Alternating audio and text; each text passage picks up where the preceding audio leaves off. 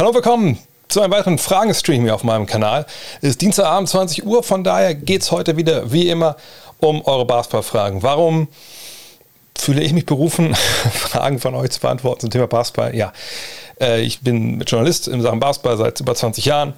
Ähm, sieht man, glaube ich, auch, dass das passt so vom Alter her. Ähm, habe äh, ganz früher mal bei der XXL Basketball gearbeitet, bei der Basket, dann 18 Jahre Chefredakteur von Five gewesen.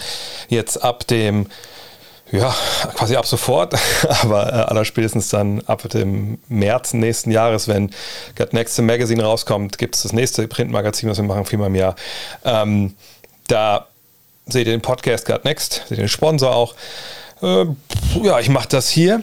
Ich kommentiere Spiele ähm, für einen großen Streaming-Anbieter in, in Deutschland, also NBA-Spiele. Ja, und wie gesagt, dienstags bin ich hier und beantworte eure Fragen. Achso, und Bücher geschrieben habe ich auch schon. Und dann haben das hier. Nummer 1 in der, in der Garage da drüben. Äh, habe jetzt gerade keins gehabt, aber könnt ihr sogar bestellen, planetbasketball.de.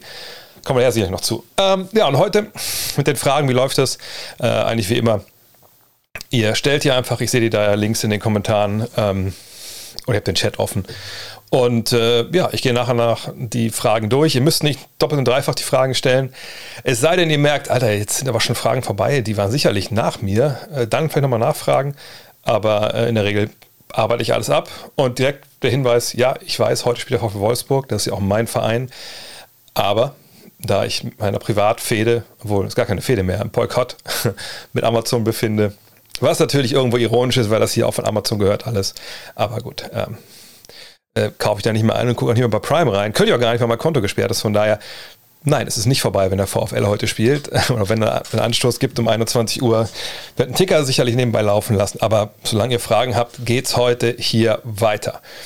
Von daher fangen wir einfach vorne an. Achso, Hinweis noch, weil ich gerade sehe, dass hier Wazy98 schon abonniert hat. Äh, danke. Am Ende gibt es dann wieder diesen Abspann legendären, wo ich alle eure Namen durchlaufen lasse und die, ich dann so catche, so schnell das geht.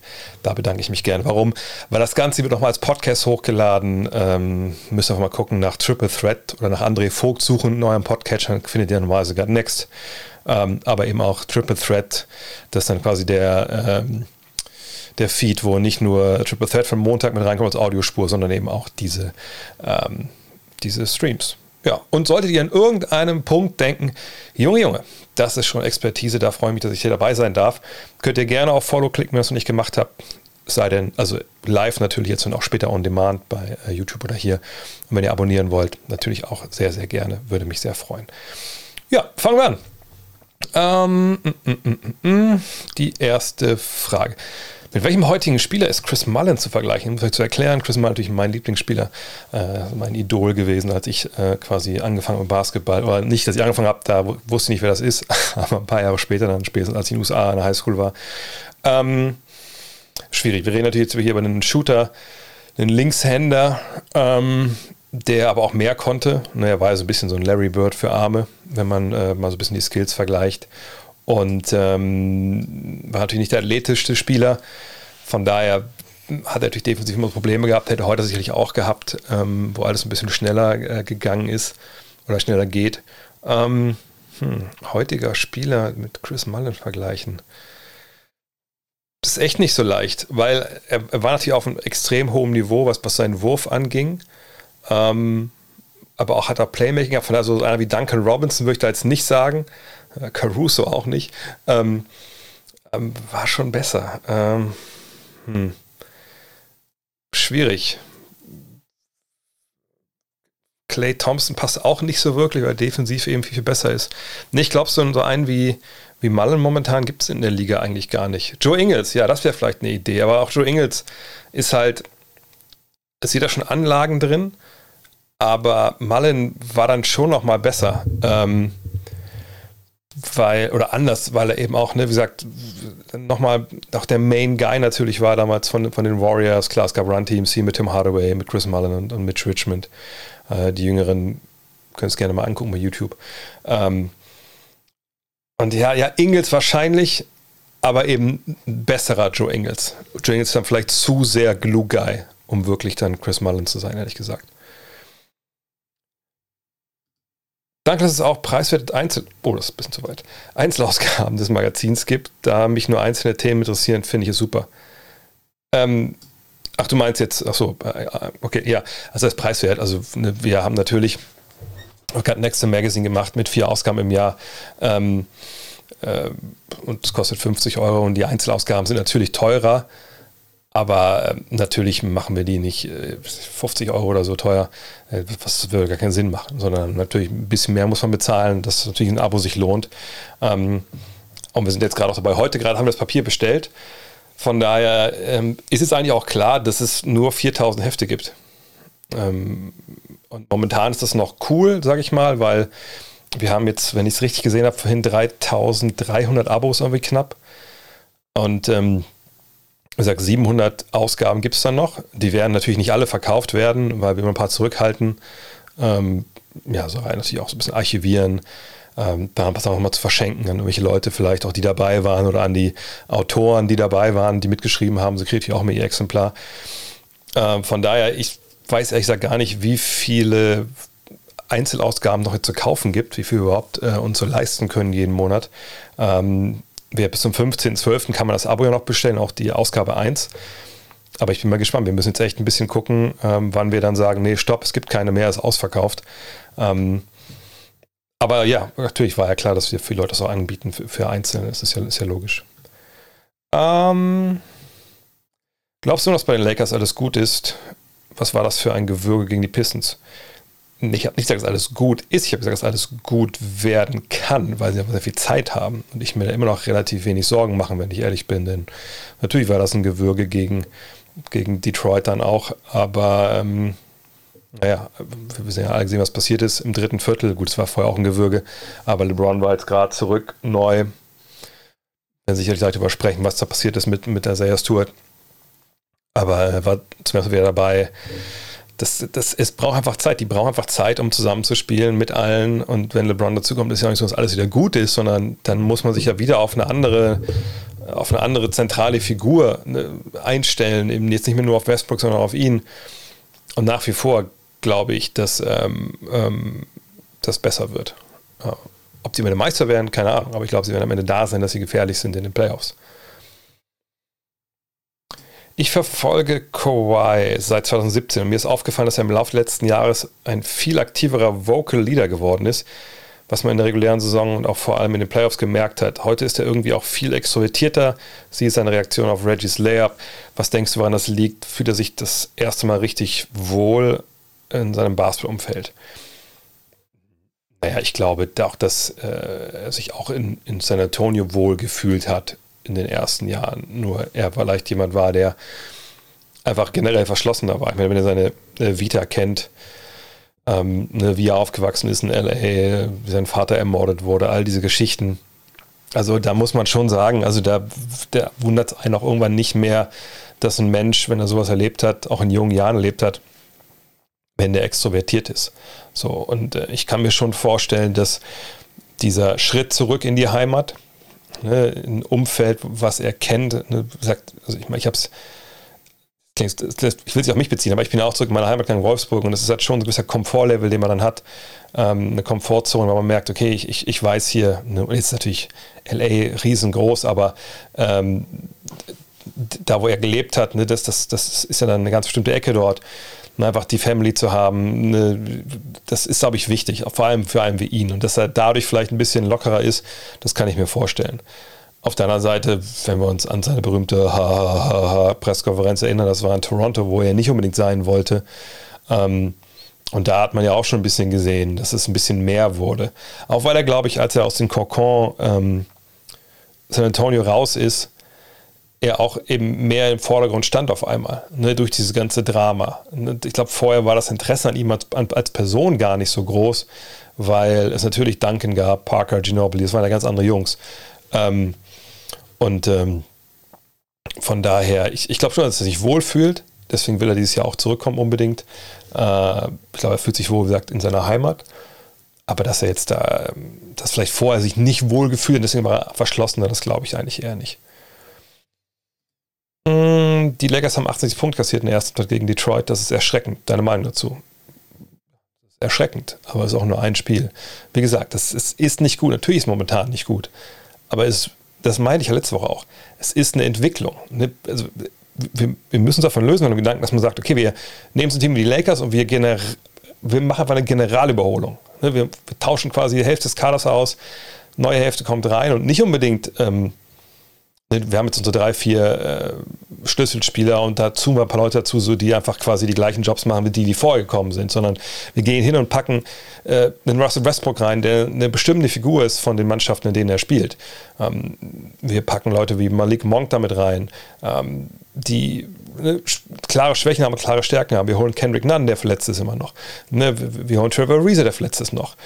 Äh, das, das hat alles nicht zusammengepasst. Ne? THT, der jetzt ja grandios gekommen ist, ähm, war lange jetzt nicht dabei. Jetzt war LeBron lange draußen, jetzt er wieder dabei. Von daher, das sagt, es wird einfach Zeit brauchen. Wenn wir hier sitzen im Februar und die sind immer noch, was ich gewinne gerade mal die Hälfte ihrer Spiele, dann müssen wir vielleicht mal überlegen, okay, warum ist das eigentlich so? Was, warum haben wir es bis jetzt nicht geschafft, also bis Februar dann, ne, das irgendwie auf die Spur zu bringen? Und selbst dann würde ich vielleicht sogar immer noch geneigt sein zu sagen, abwarten. Weil wenn eine Mannschaft eine, schnell klicken kann, dann ist es meistens das Team von LeBron James, weil er immer noch eine spielbestimmende Figur ist. Aber ich gebe euch recht, das ist schon besorgniserregend. Aber ich würde einfach sagen, auch wenn das in dem Fall jetzt nicht funktioniert, nicht passt, aber trust the process. Trust the process. Und dann warten wir mal ab. Bob Baumeister, deine Frage mache ich gleich, wenn es wirklich um, um, diese Geschichte geht, was da passiert ist. Weil da kam, glaube ich, eben noch eine andere Frage zu. Ähm, ich finde die ganzen KP is Back-Äußerungen von Seiten der Mavs-Fans, aber auch einiger Medieninfluencer ziemlich übertrieben. Schön, dass er mal ein paar Spiele gesund ist und 20 Punkte auflegt, 20 plus. Aber im Spiel sieht das trotzdem alles grausam aus. Post-Ups, was ist deine Meinung? Ich habe am Samstag das Spiel gegen die Clippers kommentiert und habe da, glaube ich, relativ klare Worte gefunden. Manchmal ist das ein bisschen schwierig, finde ich, als ähm, Kommentator ähm, sich klar zu positionieren, wenn man nicht in der Situation ist, man sagt, ich habe jetzt, also wenn ich bei den Mavs arbeiten würde zum Beispiel, ich würde jedes Spiel von denen sehen und ich wäre jetzt ein Mavs Speedwriter, dann könnte ich mir viel mehr rausnehmen, so früh in der Saison klare Aussagen zu treffen, so absolutistische Aussagen. In dem Fall habe ich mich aber genötigt gefühlt, ähm, das zu machen. Warum? Naja, dass Christoph Porzingis kein guter Postspieler ist in, in Situationen, wo er am Zonat den Ball bekommt und dann überpowern muss. Soll. Ich glaube, die Messe ist gelesen. Das ist so. Ich kann mir nicht vorstellen, dass wir da jetzt noch bei ihm eine krasse Entwicklung sehen. Ich meine, ist auch jetzt nicht steinalt, aber nicht, ich glaube nicht, dass wir eine krasse Entwicklung sehen hin zu einem, der das komplett dominiert. Weil auch generell natürlich diese Post-Up-Situationen, egal für wen, ja, ähm, selten gespielt werden. Und wenn man es spielt, spielt man es eigentlich um ähm, Post-Up to Pass-Out, also dass man halt über die, den Post und eine gewisse Gefahr, die man natürlich dann ausstrahlt, aber eigentlich eine Offensive zu generieren, wo der Ball wieder rausgeht. Und, und das beides sieht man bei ihm halt nicht. Wenn ihr das Spiel am Samstag gesehen habt, dann habt ihr gesehen, dass er kriegt den Ball, vier Mann stehen rum, keiner bewegt sich. Es sind keine Passwege da. Dann soll er da zu Werke gehen gegen den Spieler, der kleiner ist, den er aber nicht bis zum Korb durchdrücken kann und auch nicht schnell vorbeigehen kann, weil er ist nun mal im 2,20 Meter und top koordiniert, keine Frage. Aber er hat den Speed nicht. Ähm, er hat jetzt nicht so äh, ja, diese Power. Und was bleibt ihm dann? Es bleibt ihm nur der Wurf oben drüber. Und der ist eben mal drin und mal nicht drin. Weil, ihr müsst euch das vorstellen, wenn ich jetzt, ich poste einen Spieler auf und ich bin zwei Köpfe größer als der. Ich drehe mich, also ich, ich versuche mich zu posten, aber ich kriege da gar nicht richtig das Gefühl, wo steht der jetzt. Ne? Das, bei so einem Post-Up-Move, wenn man so ein Fadeaway sowas schießt, ist immer schön, wenn man Kontakt hat zum Spieler, gibt ihm eine Täuschung und er kann dann aus dem Kontakt weggehen und nach hinten und werfen. Das hat Dirk ja auch gemacht. So, aber das ist für ihn einfach schwer, weil er kleine Spieler, er kriegt da nicht richtig die, die, die, die, die Bindung zum, zum Verteidiger. Er kriegt nicht das gute Gefühl. Und dann nimmt er irgendwelche Würfe, wo er sich viel zu nah umdreht, einfach drüber wirft, weil er eben länger ist. Und das klappt in aller Regel nicht.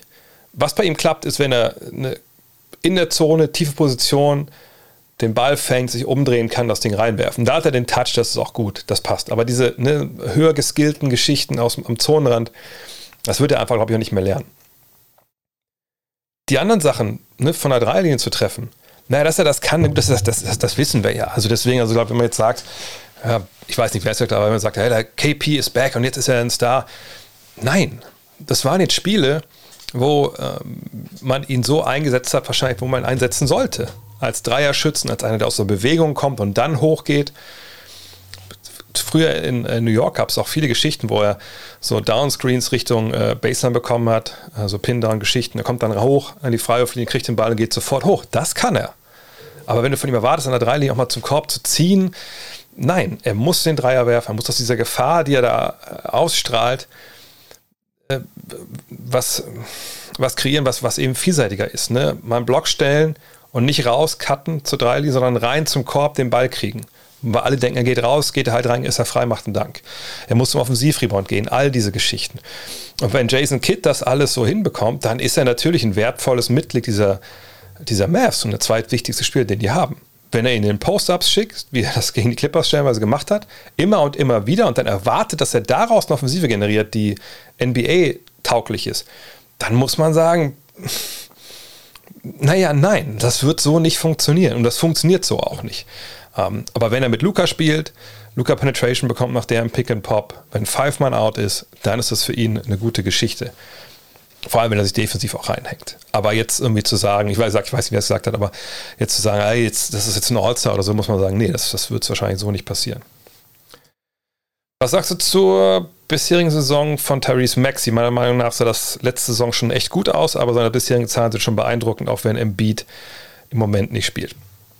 Ja, Maxi, ähm, da kann man jetzt ganz klar sagen, ich kann die Zahlen mal nebenbei aufrufen, dass man sieht, warum sie so große Stücke auf ihn halten und warum er auch nicht Teil dieses Deals sein sollte vergangenes Jahr, was man ja lesen konnte, für ähm, James Harden. So, normal würde man denken, na gut, wenn, ähm, wenn Daryl Morey James Harden ha haben kann, dann würde er sicherlich den sofort irgendwie sich ziehen, aber so war es ja nicht. Ne, das war ihm ja zu viel, weil Tyrese Maxi mit dabei war.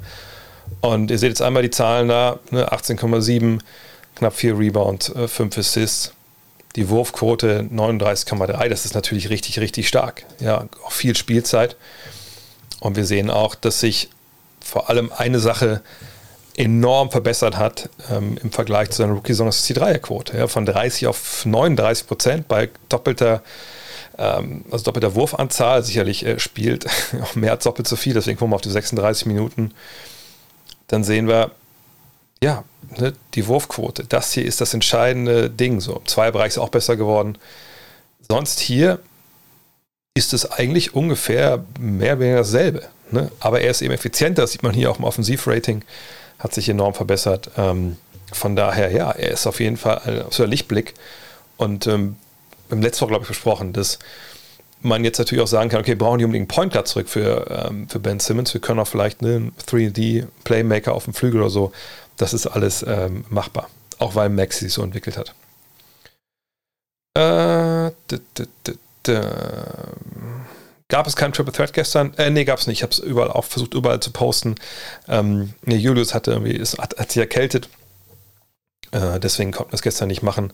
Ähm, ja, an der Stelle nochmal gute Besserung. Falls jetzt nichts Besseres tun ist, als hier zuzugucken, dann geht es wahrscheinlich schon wieder ganz gut. Aber äh, gute Besserung. Wir wollen das hoffentlich morgen Abend nachholen.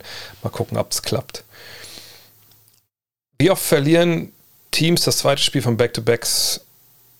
Äh, ja, also höher ist wahrscheinlich, also klar, ich meine, es ist natürlich äh, in dem Sinne häufiger, weil man einfach am zweiten Tag auch nochmal Basketball spielen muss und das Team, gegen das man antritt, in der Regel halt nicht. Ähm, und ist ja auch so, dass gerade wenn es auswärts ist und gefühlt, finde ich, kommt es auswärts öfter vor als zu Hause, dann hast du ja auch mal einen Flug dazwischen. Also wenn ihr euch vorstellt, also ein normales NBA-Spiel ist ja eigentlich so 19.30 Uhr, abends geht das los, 20 Uhr. Ja, äh, dann spielst du das Ding, dann ähm, sagen wir zweieinhalb Stunden für das Spiel, sagen wir 19.30 Uhr, bist du 10 Uhr fertig, so bis aus der Halle draußen bist, wahrscheinlich so 11, dann musst du zum Flughafen jeweils, sagen wir mal 12, bis du im Flieger sitzt, dann fliegst du Gut, im Idealfall vielleicht nur so eine Stunde, aber sagen wir mal, fliegst zwei, drei Stunden. Ja, eine Stunde, zwei ist, glaube ich, so der, das mit ein guter Mittelwert. Und dann kommst du irgendwie nachts um eins, zwei im Hotel an, morgens um zehn, halb elf ist in der Regel Shootaround. Und abends ist das Spiel, dass du da nicht auf 100% bist, ist auch klar. Äh, und der Gegner weiß natürlich auch oft, okay, die haben Backs-to-Back, Back-to-Back, sind wir da von Anfang an voll draufgehen und wir verpassen den einen in den ersten beiden Vierteln, da haben sie auch gar keinen Bock mehr. Deswegen gibt es ja die sogenannten Schedule Losses, wo man einfach schon am Spielplan sehen kann, ah, das werden die wohl verlieren. Früher war ja ganz krass auch diese vier Spiele in fünf Tagen. Das gibt es mittlerweile ja gar nicht mehr, Gott sei Dank. Ähm, da hat die NBA schon gecheckt, dass das nicht so geil ist. Aber Back-to-Backs gibt es immer noch und sollte es ehrlich gesagt eigentlich nicht, wenn man ehrlich, wenn man ganz, ganz ehrlich ist.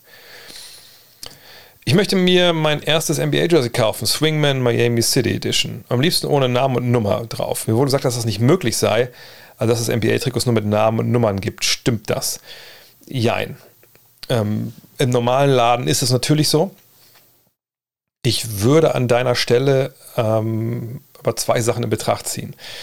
Das erste ist, ähm, such dir eine VPN-Verbindung und geh in den amerikanischen NBA Store. Ich weiß jetzt nicht, äh, ob die alles da haben. Früher war es mal so, aber ich war schon ewig auch nicht mehr in dem Store, muss ich ehrlicherweise sagen. Also nicht, nicht in dem Store im Netz. Ähm, da musst du mal schauen. Man kann sich eigentlich Swingman Jersey personalisen. Ähm, ich weiß nicht, ob es auch für die City Edition geht, aber warum sollte es nicht gehen? So.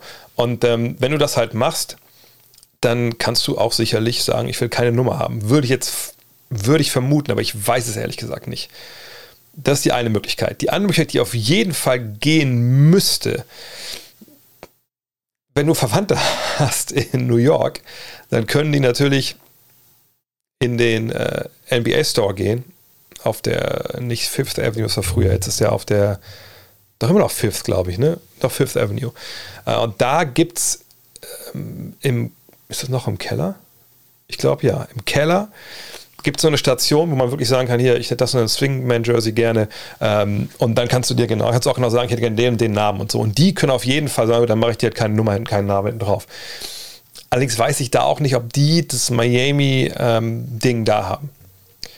Von daher wäre wahrscheinlich, weil das ja beides relativ ja, schwierig ist, ne, einmal dahin zu fahren, anderen, dass es im, im großen Teams oder im großen NBA-Store gibt, wäre die letzte Möglichkeit wirklich zu sagen, okay, ähm, Versuch ähm, auf der Seite von der Miami Heat, ich weiß nicht, ob man darüber direkt in den Store kommt, da schauen, ob sie, oder einfach Miami gucken, ob es irgendwie beim Store von den Heat eine E-Mail-Adresse gibt, dahin mailen und fragen, ob die das anbieten weil oft ist es halt so, dass wenn es solche speziellen Geschichten sind von einem Team und dann noch so eine Special Version, dass das äh, auch selbst im großen NBA Store nicht, nicht zu haben ist. Das ist das Einzige, was mir jetzt gerade einfällt, wenn ich ehrlich bin. Oder halt im Urlaub nach Miami fahren und sie ein Trikot kaufen und dann die Mama fragen, ob sie oder den Papa, ob sie die, die, diese eingenähten Dinge raustrennen können. Aber das ist wahrscheinlich ein bisschen aufwendig. Hm, erstmal vielen Dank für das Janis-Trikot. Ach, du hast jetzt zwar gewonnen, Steffen. Ja, viel Spaß damit.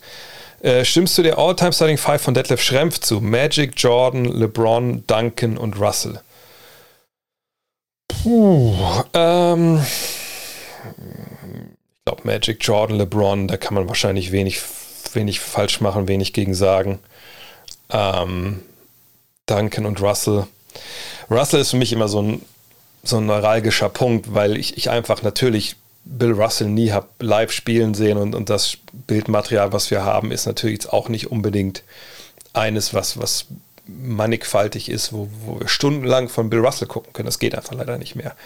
Ähm, von daher, ich frage mich so ein bisschen, ähm, ja, nee, ich glaube, Russell würde ich nicht nehmen, einfach so aus basketballerischer Sicht, weil ich glaube, ich meine, der Mann war 2,8 Meter acht oder so, ähm, war defensiv hochbegabt, offensiv irgendwie nicht so wirklich. Klar, absoluter Gewinner, absoluter Leader, Teamplayer, wahrscheinlich in der Hinsicht der größte aller Zeiten. Ähm, aber ich würde mich wahrscheinlich als Center dann, ich würde mich wahrscheinlich für Elijah One oder, oder Shaq entscheiden. Einen von den beiden, denke ich mal, ja. Ähm, wenn da die Frage kommt nach dem besten Powerforward aller Zeiten, ich glaube, ähm, da muss man schon mit, mit Tim Duncan gehen. Also da geht für meine Begriffe da irgendwie auch, auch nichts, nichts dran vorbei. Aber diese All-Time-Fragen, das sage ich jedes Mal dazu, wenn mich nächste Woche fragt, sind da vielleicht auch zwei oder andere Spieler mit dabei. Da im Osten mit den Bucks, Hawks und eventuell 76ers mehrere starke Teams unterm Strich stehen. Wer von den Teams aus dem aktuellen Top 8 wird noch abrutschen? Da, so eine Frage müssen wir uns gar nicht stellen, wenn ich ehrlich bin. Ähm, also dafür ist es ja wirklich ist ja viel, viel zu früh. Gucken wir uns aber die Tabelle mal an hier. Also, was heißt überhaupt unter dem Strich? Also, dass, dass sie keinen Heimvorteil haben. Naja, also wie viele Spiele Abstand haben wir denn hier? Gut, die haben, die haben jetzt hier natürlich auch stellenweise äh, drei Spiele, äh, oder gar nicht. Was haben wir jetzt? 19, 18, ein Spiel haben sie mehr. Also zwei Spiele mehr, äh, weniger. Von daher, ne, also da müssen wir gar nicht drüber reden, Freunde. Ne? Wer jetzt irgendwie nicht in die Playoffs kommt oder irgendwie sowas, da, da können wir alles uns im, im, Februar oder Januar, Februar unterhalten, vielleicht. Ähm, die Warriors for real. Ähm, for real im Sinne, dass sie ein, ein Team sind, was äh, Heimvorteil im Westen bekommen kann? Ja, glaube ich schon. For real im Sachen, dass es der absolute Meisterschaftsfavorit ist, das finde ich doch ein bisschen früh und da fällt mir immer wieder auf, dass auch gerade auch Kollegen in den USA, hm, die jetzt auch so argumentieren, auch ich glaube, Chuck hat es glaube ich gesagt, auch ich denke so, ja, ich, ich verstehe, wo das herkommt und das, das viel mit dabei. Da kommt ja auch Clay Thompson dazu und dann geht's ab. Naja, aber wir wissen nicht, wer ja Clay Thompson dazu kommt und wir müssen ganz klar sagen, die Mutter von dieser Argumentation äh, ist halt eine, ja, das ist eine Scheiß, das ist eine Scheißanalogie. Was diese, was die, die, diese Idee, dass das jetzt auf jeden Fall eine Kollege ist, ähm, äh, dass das ein Team ist, die wirklich Meister werden können, was das Problem dafür ist, Playoffs und reguläre Saison sind einfach komplett andere, ähm, andere Sportarten. Von daher, ähm, ja, ist es einfach so, dass ähm, man das, ja, es ist, es ist einfach schwierig. Was, wenn du jetzt nur Steph Curry hast, der, der als, als so äh, Shot Creator für sich selber und für andere fungiert, dann ist das in den Playoffs recht wenig. Und selbst wenn Clay Thompson dazukommt zu, bei 95 Prozent, da würde ich kein Geld draufsetzen, dass die Meister werden.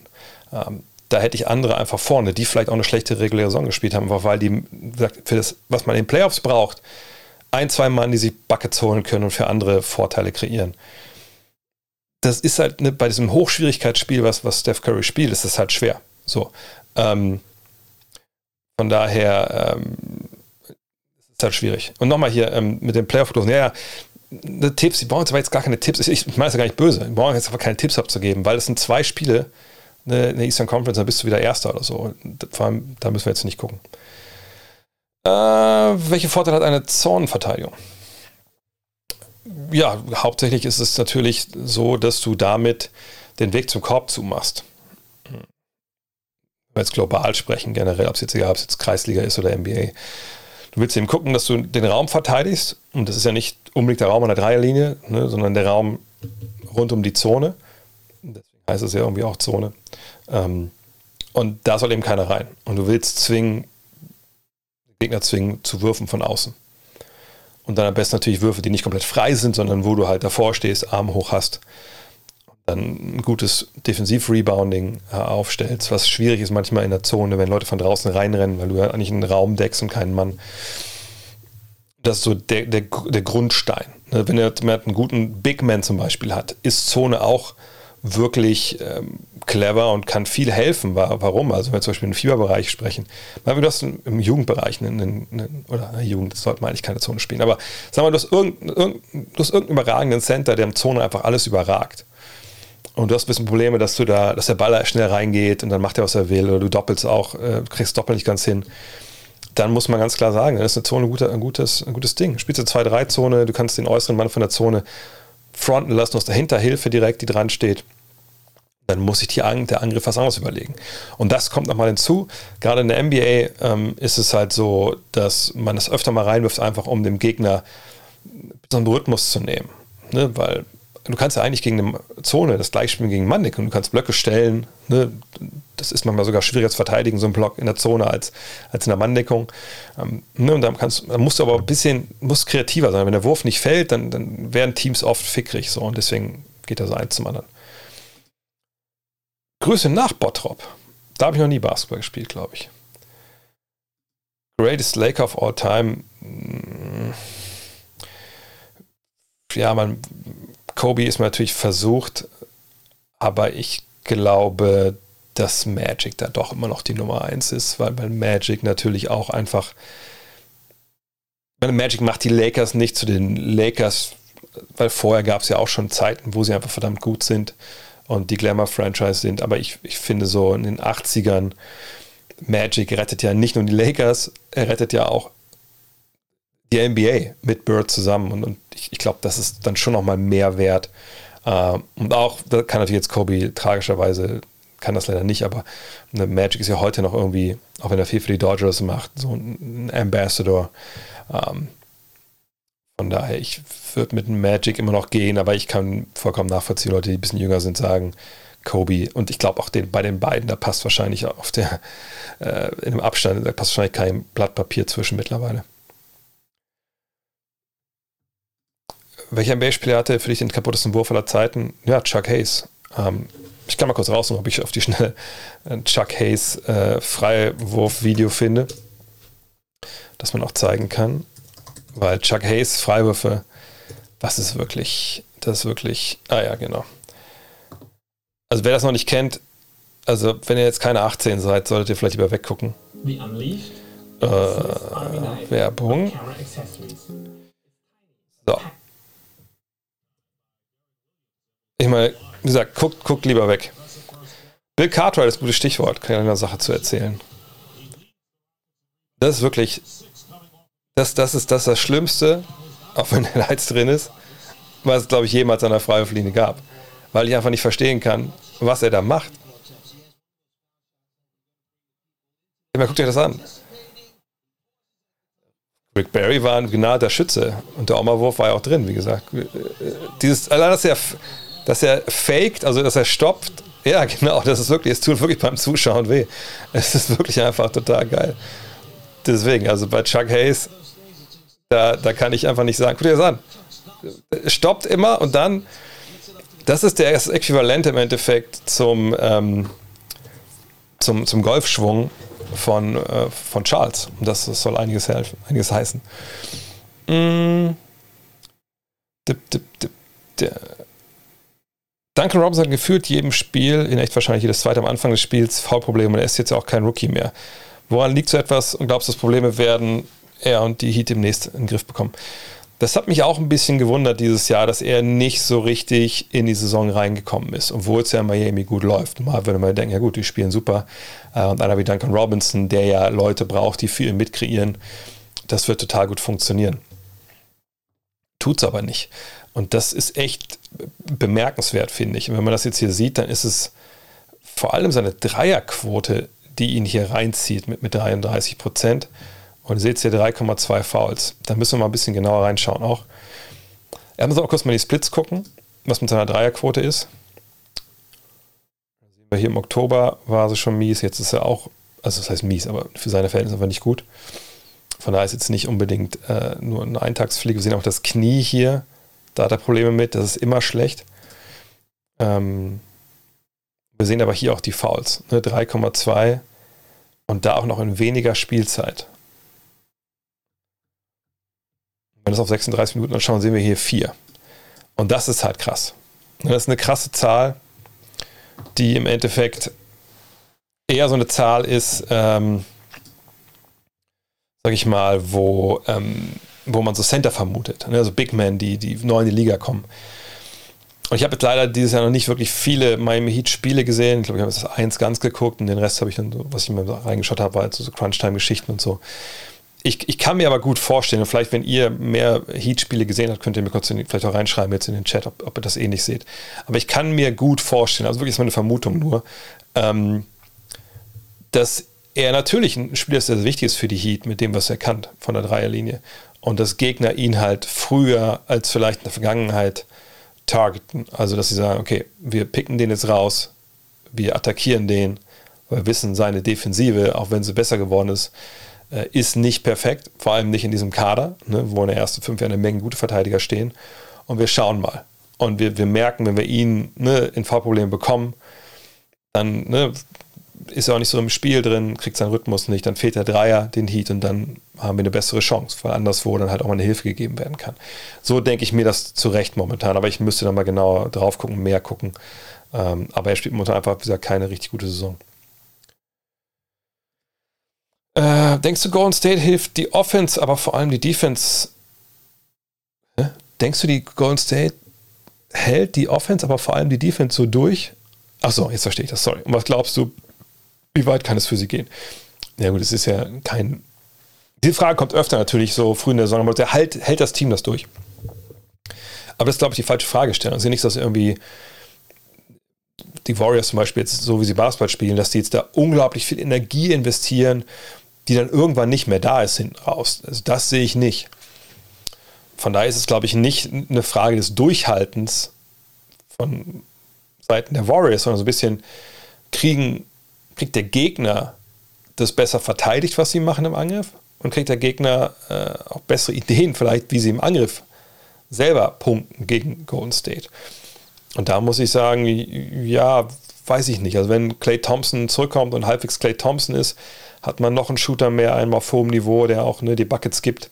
Das wird dann nicht leichter, die zu stoppen. Wenn James Wiseman zurückkommt und, ne, haben wir auch schon hier besprochen, ne, die Minuten von Looney noch ein bisschen stibitzen kann, dann ist es auch ein Upgrade. Ähm, defensiv muss man abwarten, ob es ein Upgrade ist. Ich glaube schon, dass die das durchhalten. Aber wie gesagt, Playoffs ist, ist ein anderes Spiel. Da hängt viel von Matchups ab und da müssen wir darüber reden, wenn wir dann ein bisschen näher da an, an, der, an der Entscheidung dann sind. Wie groß sollte man für Basketball sein? Das ist eigentlich egal, wenn man ehrlich ist. Also, wenn du Basketball spielen willst, äh, einfach jetzt in einem Verein zum ersten Mal einfach hingehen. Also, ich habe mit Jungs zusammen gespielt, da war alles mit dabei. Also, die waren war denn der kleinste vielleicht so, schon so 1,70 oder sowas, 1,75. Und der größte, mit dem ich zusammen gespielt habe, selber in einer Mannschaft, war eben 2 Meter, jetzt muss ich ich das Falsches sage, aber das war für ihn immer wichtig. Oh Mann, 2,21 Meter oder 2,22 Meter? Also Gunther Behnke und er waren die beiden, also Rolf Meyer heißt der Bibo, also Bibo der Spitzname, sehr passend. Ähm, äh, und, und, und Rolf ich glaube, Rolf war 1 cm kleiner äh, oder größer. Oh Gott, oh Gott, ist das peinlich. Warum sieht er das hier nicht? Sorry, Bibo. Ähm, und in, in, dem Spektrum ist es egal, wie groß du halt bist. Ähm, kommt sich auf das Level an, wo du spielst. Natürlich mit, mit 1,90 kannst du, äh, Center sein in der Jugend. Ähm, also semi-professionell natürlich mit 1,70 ist es nicht leicht. Aber ich rede jetzt nicht von semi-professionell. Ähm, sondern äh, generell, wenn man Basketball spielen will. Ähm, kannst du einfach, wie gesagt, ist eigentlich egal. Es kommt ein bisschen auf an, was du natürlich kannst. Wenn du klein bist, solltest du natürlich vielleicht ein bisschen schneller sein oder ein bisschen besser mit dem Ball umgehen können. Ähm, aber wenn wir zum Profi-Sachen reden, ähm, also eine NBA als, als Point Guard, ja, ich würde mal sagen, es geht so bei 1,80 los, besser 1,85. Ähm, mittlerweile ist es auch ein bisschen kleiner da geworden. Ähm, ganz früher, was ich in den USA war, da hieß es so, also 1,90 sollte schon als Point Guard sein, der NBA. Das hat sich mittlerweile ein bisschen verschoben. Ähm, nach oben ist ja natürlich keine Grenze gesetzt.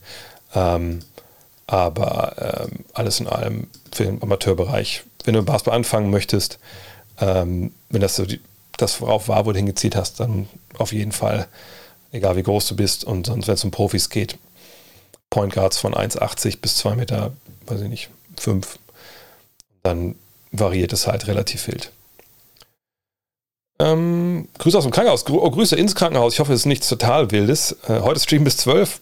Muss ich mal gucken, weil Finn hat schon der Warzone und jetzt auch Battlefield Squad gesagt, so, heute geht's aber ab. Ich sage, Jungs, ey, Dienstag bin ich nie dabei vor 10, halb 11. Also von daher, ähm, ja, ich hoffe, ihr sagt nichts Wildes, Mr. Twitch. Ähm, momentan will mir auch gar nicht im Krankenhaus liegen.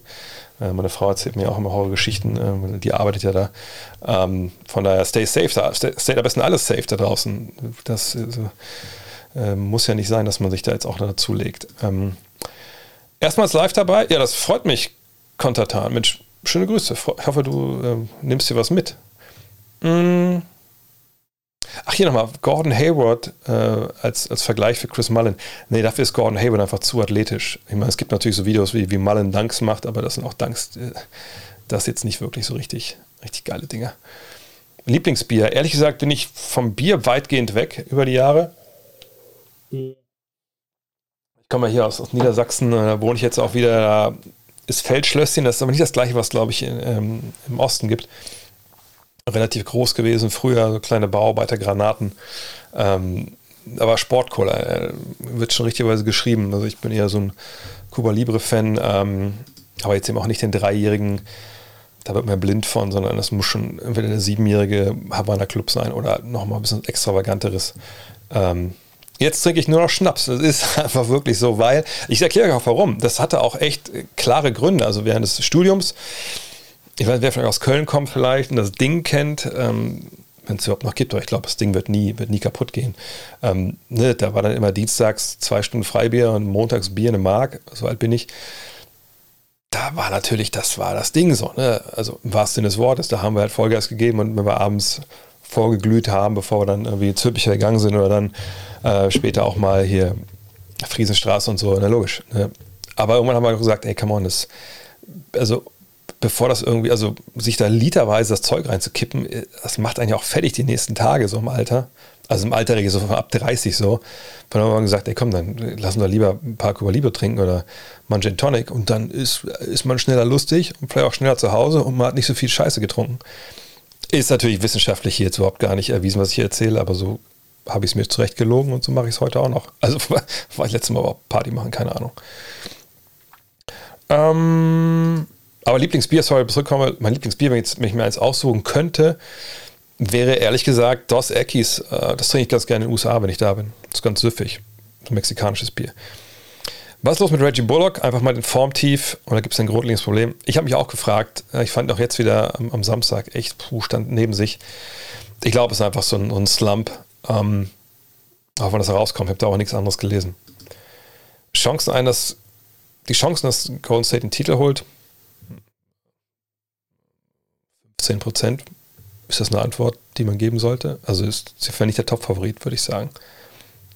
Obwohl ich auch sagen muss, momentan habe ich wahrscheinlich gar keinen Top-Favoriten. Aber ich wäre wahrscheinlich eher bei den Teams aus dem Osten. Cat nimmt auch dieses Jahr wieder nur die drittmeisten Würfe bei den Wolves. Lernen sie es, es im Minnesota noch, ihn offensiv voll zur Entfaltung zu bringen.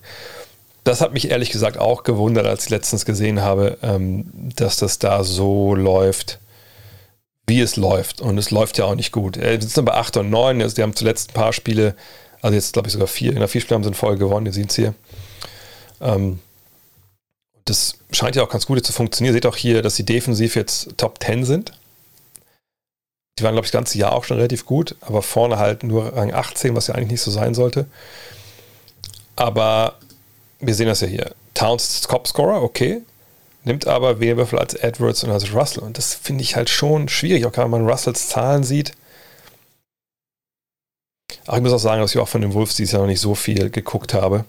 Ähm, aber das ist schon besorgniserregend. Also da verstehe ich auch nicht ganz, warum das so ist. Ich meine, sie haben mit Chris Finch da jemanden, der echt einen guten Job macht. Vielleicht hat er sich erstmal über die, auf die Offensive, auf die Defensive erstmal konzentriert als Coach, aber ähm, das sollte auf jeden Fall nicht so sein. Ich hatte ja mal das, das Vergnügen, sage ich mal, ähm, als ich in, ähm, das ist jetzt keine Sportcola, als ich ähm, von 2K eingeladen wurde äh, nach Novato und deren Studios. Da waren damals, witzigerweise, es war, glaube ich, drei, vier Jahre bevor es einen Trade hat gab, da waren D'Angelo Russell zu Gast und Carl Anthony Towns. Und damals dachte ich schon, ah, okay, die scheinen sich irgendwie zu kennen, ne? Ähm, und sind irgendwie, ja, Buddy Buddy. Und die waren beide damals da, um quasi vor den Journalisten so ein bisschen ihre Moves zu machen, damit die eingescannt werden. Und das war ich ganz, ganz cool, so, so Cat mal zu sehen, wie er so seine Moves dann so auch so erklärt hat und so. Das, das war ganz clever. Ähm, daher, äh, ja, da sollte mehr passieren. Ich glaube, Cat ist vielleicht kommt es auch schon in der zweiten Saisonhälfte. Ne, über ihn das Ganze zu aufzubauen, finde ich einfach extrem wichtig, auch weil Russell eben niemand ist, der für andere wirklich nachhaltig gut kreiert. Habt ihr beim Hall of Game Podcast tatsächlich vor, allen 76 Mitgliedern mindestens eine Folge zu widmen? Würde mich sehr freuen, wenn ihr an dem ambitionierten Ziel festhalten würdet, auch wenn es wahrscheinlich bis 2026 dauern wird. Ja, ja, das ist das Ziel, also sind wir angetreten. Also und ich denke auch das Einzige, was wir, ähm, was davon abhalten würde, wenn wir wirklich irgendwann merken, na okay, es lohnt sich einfach in dem Sinne nicht, dass wir die Zeit nicht investieren können ähm, in das Ganze. Ähm, Also sprich, wenn da nichts monetär irgendwann mal ein bisschen was rüberkommt.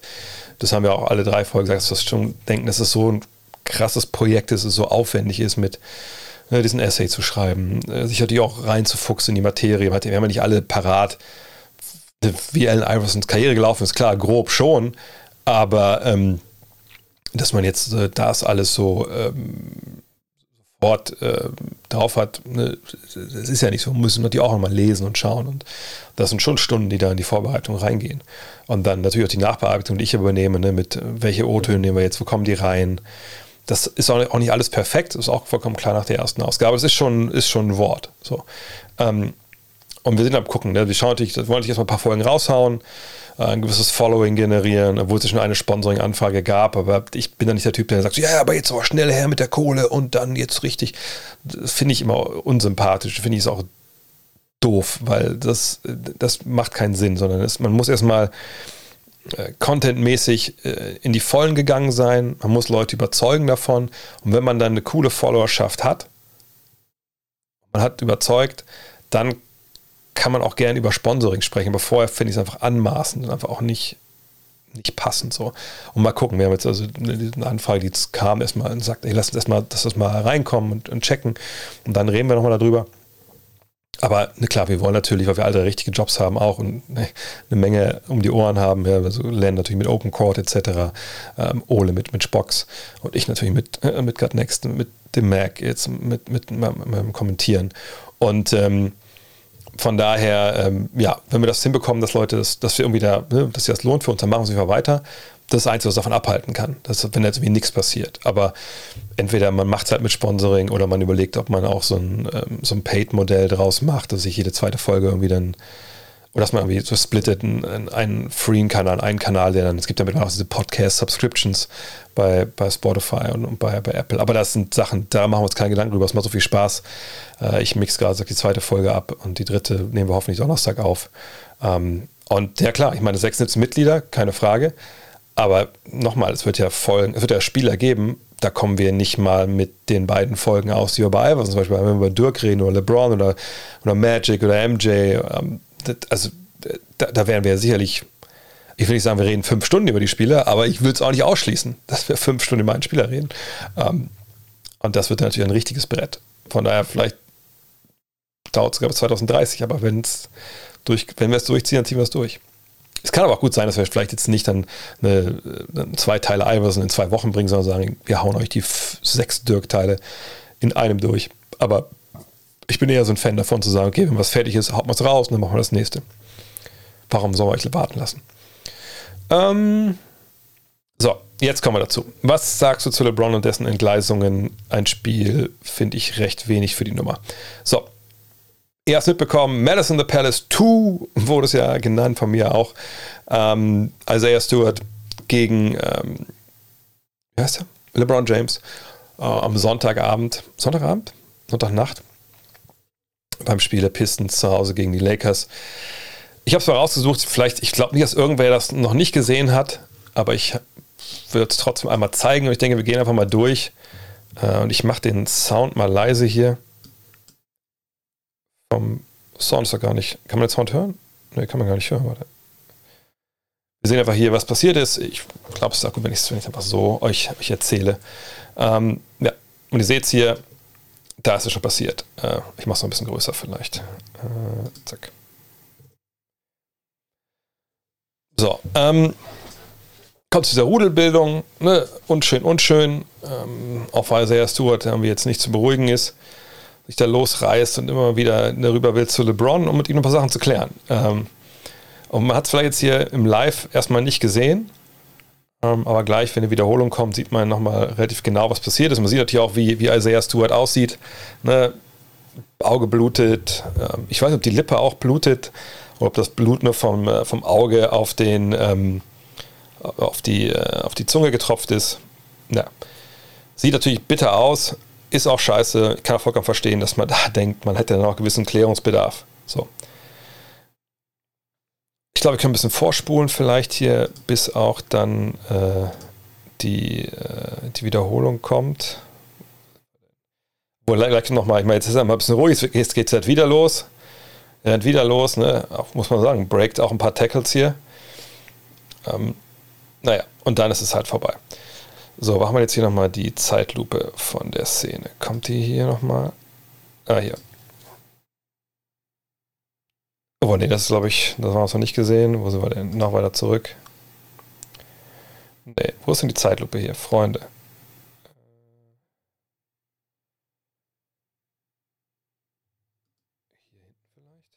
Das ist auch schon zur Rudelbildung.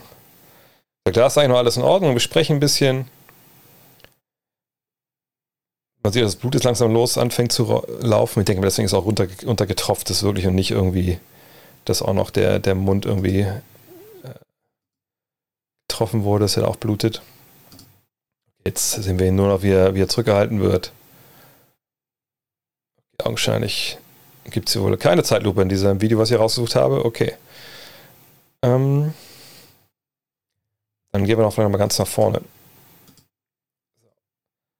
Und zwar achtet einfach mal auf, auf, auf LeBron und achtet auf, auf Stewart, die ja beide da rechts bei dem Freiwürfen stehen. Und äh, jetzt gleich beim Wurf. Gerangelt, zack. Also echt, also, also wirklich ein schneller Punch da. Und ähm, wir gucken mal woanders rein. Gucken wir nochmal hier. Hier Lost His Mind. Ist da vielleicht ein bisschen mehr zu sehen? Okay, das ist hier nochmal irgendwelche. Doch nicht mal richtig. Das ist schon Werbung, okay. So. Da ist es wieder. Zack. In. Aber ah, das sind auch nur die, die gleichen Bilder, glaube ich, wie vorhin. Ja, okay. Ich glaube, dann, ihr habt es ja, ja auch schon alle hundertmal gesehen. Da müssen wir wahrscheinlich auch jetzt nicht, nicht zu drüber reden. Also, das ist natürlich eine unsportliche Aktion hoch 10. So, und ich möchte direkt mit einer Sache auf, anfangen und aufräumen. Ähm, ich habe das gestern auf Twitter irgendwie gesehen, irgendwer unter dem, ich habe das auch nochmal retweetet, irgendwie ein Video davon gesagt hat, ja, gut, äh, bla bla bla, keine Absicht, so und so. Äh, LeBron ist nicht dirty. Ob LeBron dirty ist, das würde ich auch nicht unterschreiben wollen. Aber eine Sache müssen wir einfach mal knallhart sagen. Das war eine grobe Unsportlichkeit von LeBron. Das war klare Absicht, sich da loszuschlagen. Ähm, ich glaube nicht unbedingt, dass er im Gesicht treffen wollte. Aber wenn man das so macht, wie er das da gemacht hat, dann ist das eine grobe Unsportlichkeit. Er gehört auch rausgeschmissen. Ähm, aber ich würde jetzt nicht sagen, dass er versucht hat, ihm das Auge rauszuschlagen, sondern er hat versucht, sich loszureißen, macht das auch mit einer Wucht, die natürlich dazu führt, ne, was wir da bei Isaiah Stewart gesehen haben. Ähm, und er ist natürlich ganz klar der, der Schuldige in dieser Geschichte. Ne? Und genau, die Absicht zählt. Das ist vollkommene Absicht, ähm, äh, zu schlagen. Ähm, deswegen, dass er da rausfliegt, Flagrant 2, das ist ja auch genau die, ähm, die Definition, ja, Intent. Ähm, und dann auch noch Richtung Kopf. Vollkommen klar. Dieses Abschlagen am Ende, ja, ähm, ich ähm, sag mal so, das ist natürlich, es sieht scheiße aus. Auf der anderen Seite ist es auch natürlich auch so ein bisschen, dass man sein, sein Team irgendwie ähm, sein Team irgendwie verabschieden will, etc. und sagt, hier, wir gehören zusammen. Finde ich jetzt nicht so mega schlimm. Schlimm ist eben das, das vorher. Stuart auf der anderen Seite muss man auch ganz klar sagen, gut, ähm, wahrscheinlich schiebt er da ein bisschen zu viel. Ist auch vollkommen okay, ist handelsüblich. Das wird nicht so geahndet, wie LeBron das geahndet hat. Und da ist er eigentlich, da hat er einfach nichts ähm, gemacht. Also das ist vollkommen okay. Was er natürlich dann macht, als er geschlagen wird, und nicht nur in, im Affekt, sage ich mal, so die, die, ersten paar Sekunden, sondern auch nachdem äh, ne, da schon einige ja, Minuten ja stellenweise schon ins Land, äh, Land gekommen sind, ähm, Land gegangen sind, da muss man sagen, Junge, Junge, das war ein bisschen viel, das war ein bisschen sehr viel. Und ich meine, ich, ich kenne das, ehrlich gesagt, leider Gottes aus, aus den USA, als ich in der Highschool war. Ich meine, ich kam da mit 16 hin und ich war von Socken, dass mir da erzählt wurde, ja, letztes Jahr, als wir gegen Boonville gespielt haben, da gab es eine Riesenschlägerei. Äh, wieso, wieso das denn? Das war für mich ja komplett äh, auch wenn ich aus dem Problemstadtteil Westhagen hier in, äh, in Wolfsburg kam, für mich war das komplett ähm, also ich habe es noch nie gehört, dass man sich geschlagen hat beim Sport, in Massenschlägerei. Das war natürlich auch die, die 90er, okay. So, aber da war das wirklich gang und gäbe. Und in dem Jahr, als dann, ich habe ja auch Baseball in der Highschool gespielt, da war es auch zweimal kurz davor, dass wir uns mit äh, da am anderen Team gebeult hatten. Und ein, äh, ein Spiel ist ja abgesagt worden, weil gesagt haben, die Chance, dass die beiden Teams ja zusammen kloppen, die ist zu groß. Ähm, von daher ist es da drüben nochmal eine ganz andere Nummer. Und ich habe es schon oft auf Freiplätzen erlebt, auch gerade in Venice wenn du da ein bisschen zu hart gefault hast, dann gab es auch eine Schelle. So. so andere Kultur irgendwo. Äh, auf der anderen Seite ist natürlich auch nicht, durch nichts wirklich äh, entschuldigen. Aber da jetzt gerade über die Sperre diskutiert wird. Ähm, ein Spielsperre für äh, LeBron, zwei Spielsperre für Stewart. Und nochmal, Stewart ist natürlich, hat sich gar nicht mehr beruhigt. Ich, das kann ich irgendwie sogar nachvollziehen. Auf der anderen Seite, du bist auch da noch Profi. Klar, du blutest und klar, es ist, es ist kacke gelaufen. Aber so spätestens diesen dritten Antritt und diesen Drittel, dritten Run da durch die, äh, durch die Tackles, der war vielleicht ein bisschen zu viel. Und ähm, ich kenne jetzt ihn nicht persönlich, keine Ahnung, wo das herkommt, ob es jetzt Show war oder ob er wirklich so außer sich war, ob er Schmerz hatte, keine Ahnung. Aber das war, war einfach drüber. So. Zwei Spiele, ein Spiel, Sperre. Ganz ehrlich, das ist par for, for the course äh, für die NBA ich hatte jetzt nicht viel mehr, ähm, ne, ich war eher nicht der Bad Boy leider. Äh, das war ungefähr, ist ungefähr das, was ich erwartet hatte vorher. Weil man halt zwei Sachen trennen muss. Also wir müssen trennen, was passiert ist, ne, dieser Schlag. Ich mache mich frei und wenn ich ihn auf die Brust treffe oder so, dann, dann reden wir überhaupt gar nicht über, über die ganze Situation. Dann rastet Stuart nicht aus, Stuart blutet nicht und das ist Flagrant One vielleicht auch nur oder vielleicht auch Flagrant Two. Aber dann, dann reden wir wahrscheinlich darüber, dass Flag und Two ist, wenn er auf der Brust trifft, warum er dafür rausfliegt. So.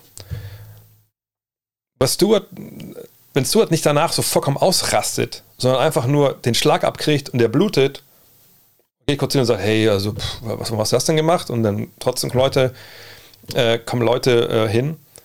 Er wusste, wenn er schlägt, ja, aber nicht, dass er ins Gesicht schlägt. Das kann ich mir einfach nicht, nicht vorstellen ähm, bei dieser Szene, wenn ich ehrlich bin.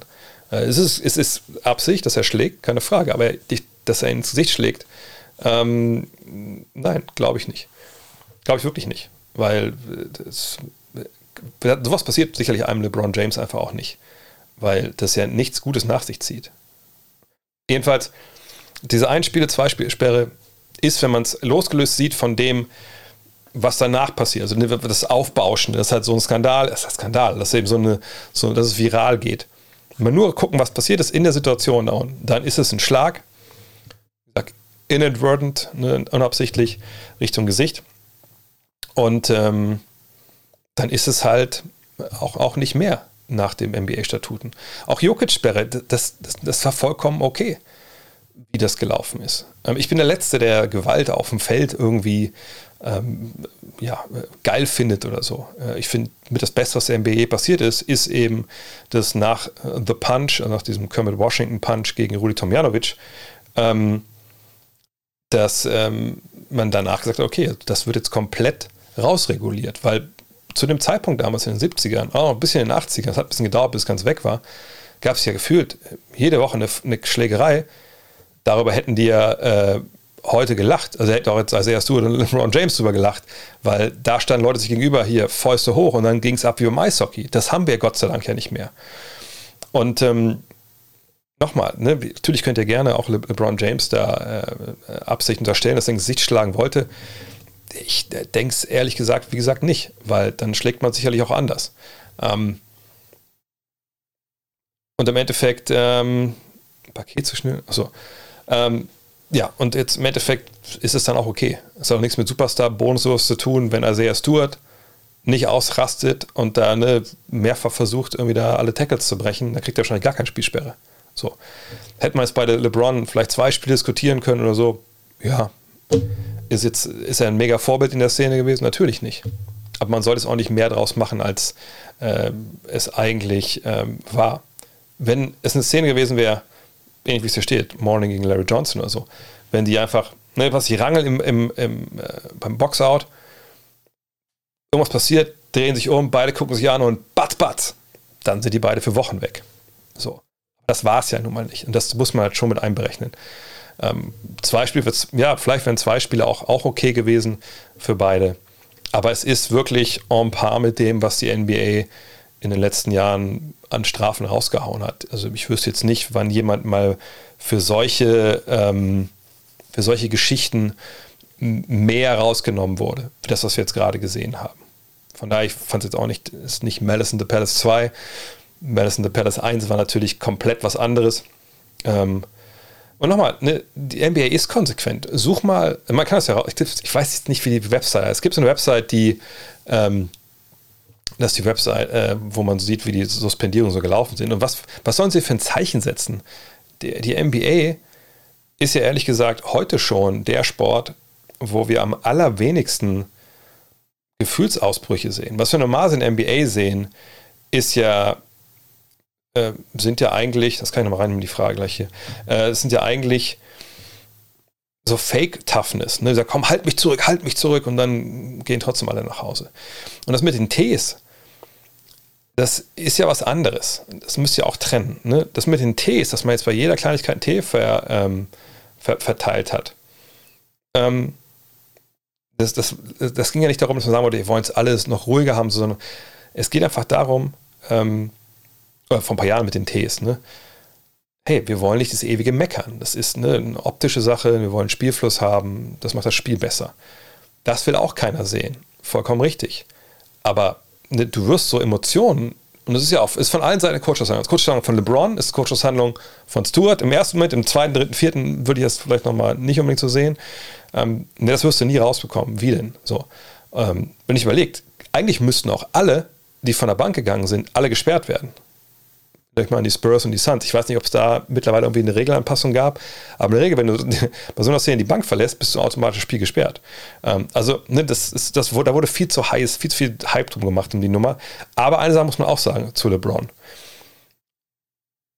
LeBron James, finde ich, hat mittlerweile schon ein, ähm, einen klaren Nachteil in der GOAT-Diskussion. Ich weiß nicht, wie, ihr könnt ja gerne mal diskutieren, wie ihr das seht. Und mal reinschreiben. Denn war Michael Jordan, wenn wir jetzt nur mal die beiden so nehmen äh, in der GOAT-Diskussion, ähm, waren, also war Michael Jordan ein Arschloch hinter den Kulissen? Ja, ich meine, das haben wir jetzt vielleicht bei Last Dance nicht so in, in voller Breite gesehen. Ne, das wurde ja kontrolliert von MJ selbst, was da gesendet wurde, was nicht. Aber da gibt es ja auch genug Geschichten und, und, und ne, alles gut, das wissen wir. Aber auf dem Feld, ne, Klar war er da auch ein Assi und ein Killer, wie man das nennen will, aber er war halt nicht der Typ, der dich, äh, der dir auf Schnauze gehauen hat ne, oder sonst was. Ne, Gab es da auch mal Szenen, es gibt da gibt's eine Foto, wo er irgendwem auch an der Gurgel hängt, egal. Ne, so wie es bei Kobe ja auch war. Weil Kobe hat ja auch mal ne, so ein bisschen sich gekabbelt. So, aber bei, bei MJ hat man diese Szenen, die wir von LeBron in den letzten zwei Jahren gesehen haben, nicht gesehen. Ne? Jetzt kann sein, dass das ähm, daran lag, dass damals nicht überall so viele Kameras standen und so. Aber wenn ich mir erinnere, LeBron vergangenes Jahr und, und im Jahr davor auch diese totalen Geschichten, so dieses, dieses passive, aggressive, so, ah, wenn ihr nicht verteidigt, verteidige ich jetzt auch nicht und so. Ähm, ich, ich finde, LeBron tut sich gerade in vielen Bereichen in den letzten zwei, drei Jahren, Reggie Miller Google, genau, in den letzten zwei, drei Jahren tut sich LeBron damit keinen Gefallen. Ne, die, dieses Abschalten der Verteidigung, dieses früher rausgehen, wenn man, oft, wenn man groß hinten liegt. Ich sage nicht, dass das alles nicht erklärbar ist und, und dass man vielleicht auch selber eventuell so reagieren würde in gewissen Punkten. Ich sage nur, er sieht da wirklich nicht so richtig gut aus zuletzt. Und, und ich, ich hätte auch so eine Szene wie jetzt eigentlich nicht bei ihm verortet, wenn ich ehrlich bin. Und ich frage mich, er schreibt gerade jemand Altersfrust. Ähm, ne, da, da, mal gucken, was da noch kommt. Also ich, ich, ich bin gespannt, aber es sieht nicht gut aus, weil LeBron einfach klar der Böse ist hier in dem Fall. Ähm, so, was haben wir denn noch? Was meinst du, könnten die Rockets die Players mitspielen, wenn sie auf mehr Veteranen inklusive John Wall wetzen würden? Nö. Auf, auf wen sollen sie denn großartig setzen? Wall ist natürlich die, offensichtlich, die offensichtliche Antwort. Ähm, aber selbst mit einem John Wall, ähm, der ja auch, ehrlich sind, natürlich nicht der alte John Wall ist, dann würde er sicherlich das besser machen, als es ein Jalen Green und, und Kevin Porter Jr. derzeit machen, diese beiden Turnover-Maschinen. Ja, okay. Aber es gibt ja nun mal da ganz klar die organisatorische Entscheidung, hey, die Youngster sollen spielen, die sollen jetzt äh, die Turnover alle rausknallen, die sie in sich drin haben und dann hoffen wir mal, dass sie dadurch akzeleriert werden in ihrer Entwicklung und dann haben wir nächstes Jahr ein Guard-Duo, was schon eine ganze Saison ähm, mit zusammen gespielt hat, auch wenn es vielleicht nicht unbedingt funktioniert hat. Wir haben die Minuten, wir haben die Situation. Denn was ist denn Erfahrung? Erfahrung heißt ja im Endeffekt für so junge Spieler wie, wie, wie Porter und wie, äh, wie Green, hey, wir schicken euch in Pick and Rolls, in, in Situationen, immer, immer, immer, immer, immer wieder. Und wir wissen, wir können nicht viel Mannschaftstraining machen in der regulären Saison. Aber ihr könnt das ja noch besser unter ähm, wirklich Wettkampfbedingungen äh, probieren. Und wenn es scheiße läuft, guess what? Ist ziemlich egal, weil wir wollen ja auch hoch draften. Und diese, aber diese Erfahrung, diese sammeln, wenn sie natürlich dabei gut gecoacht werden, da geht es davon aus, dass Steven Silas das macht, ähm, die kann ihn ja dann keiner mehr nehmen. So, und die Entscheidung bei John Wall war halt, John, pass auf, du kriegst deine Kohle, keine Frage. Wir gucken auch gerne mit dir nach dem Trade oder nach dem Buyout, das können wir dann diskutieren, wenn es soweit ist. Und wir brauchen vielleicht ein bisschen deine Mentorin, dein Mentorship hier. Aber dich spielen zu lassen, würde eben diese Erfahrung von diesen beiden Youngstern wegnehmen. Und so ist man ja auch zusammengekommen. John Wall hat ja nicht irgendwie gesagt, ja, was wollte mich verarschen, warum, warum schenkt er die Saison hier ab, sondern der versteht auch, was das Business ist. Versteht auch, dass er sich so nicht verletzen wird, wahrscheinlich großartig. Und äh, dass er nächstes Jahr noch was, 47 Millionen Dollar bekommt, ähm, wenn er das denn will. Oder einen neuen Vertrag woanders unterschreibt. Das ist ja okay. So, aber es gibt jetzt in diesem Kader nicht in der zweiten Reihe drei, vier Spieler, inklusive John Wall. Wenn man die mehr spielen lassen würde, dann wären die im Play-In-Tournament. Daniel Theiss oder DJ Augustine oder Eric Gordon, die, die können das auch mit John Wall zusammen nicht leisten. Und es ist ja auch für die Franchise im Endeffekt keine gute Idee. Sie haben jetzt ja einen relativ interessanten jungen Kern zusammen. Nächstes Jahr möchte man sicherlich auch wieder früh ziehen. Und dann hofft man. Das ist ja das, was alle hoffen, die diesen Rebuild über die Draft gehen. Das sind ja quasi alle, bis auf, äh, ja, wahrscheinlich die Lakers äh, oder Miami oder vielleicht, ja, die wahrscheinlich, die sich dann die Free Agents holen. Also alle wollen über die Draft gehen. Das Ziel ist immer, das nächste Oklahoma City zu sein.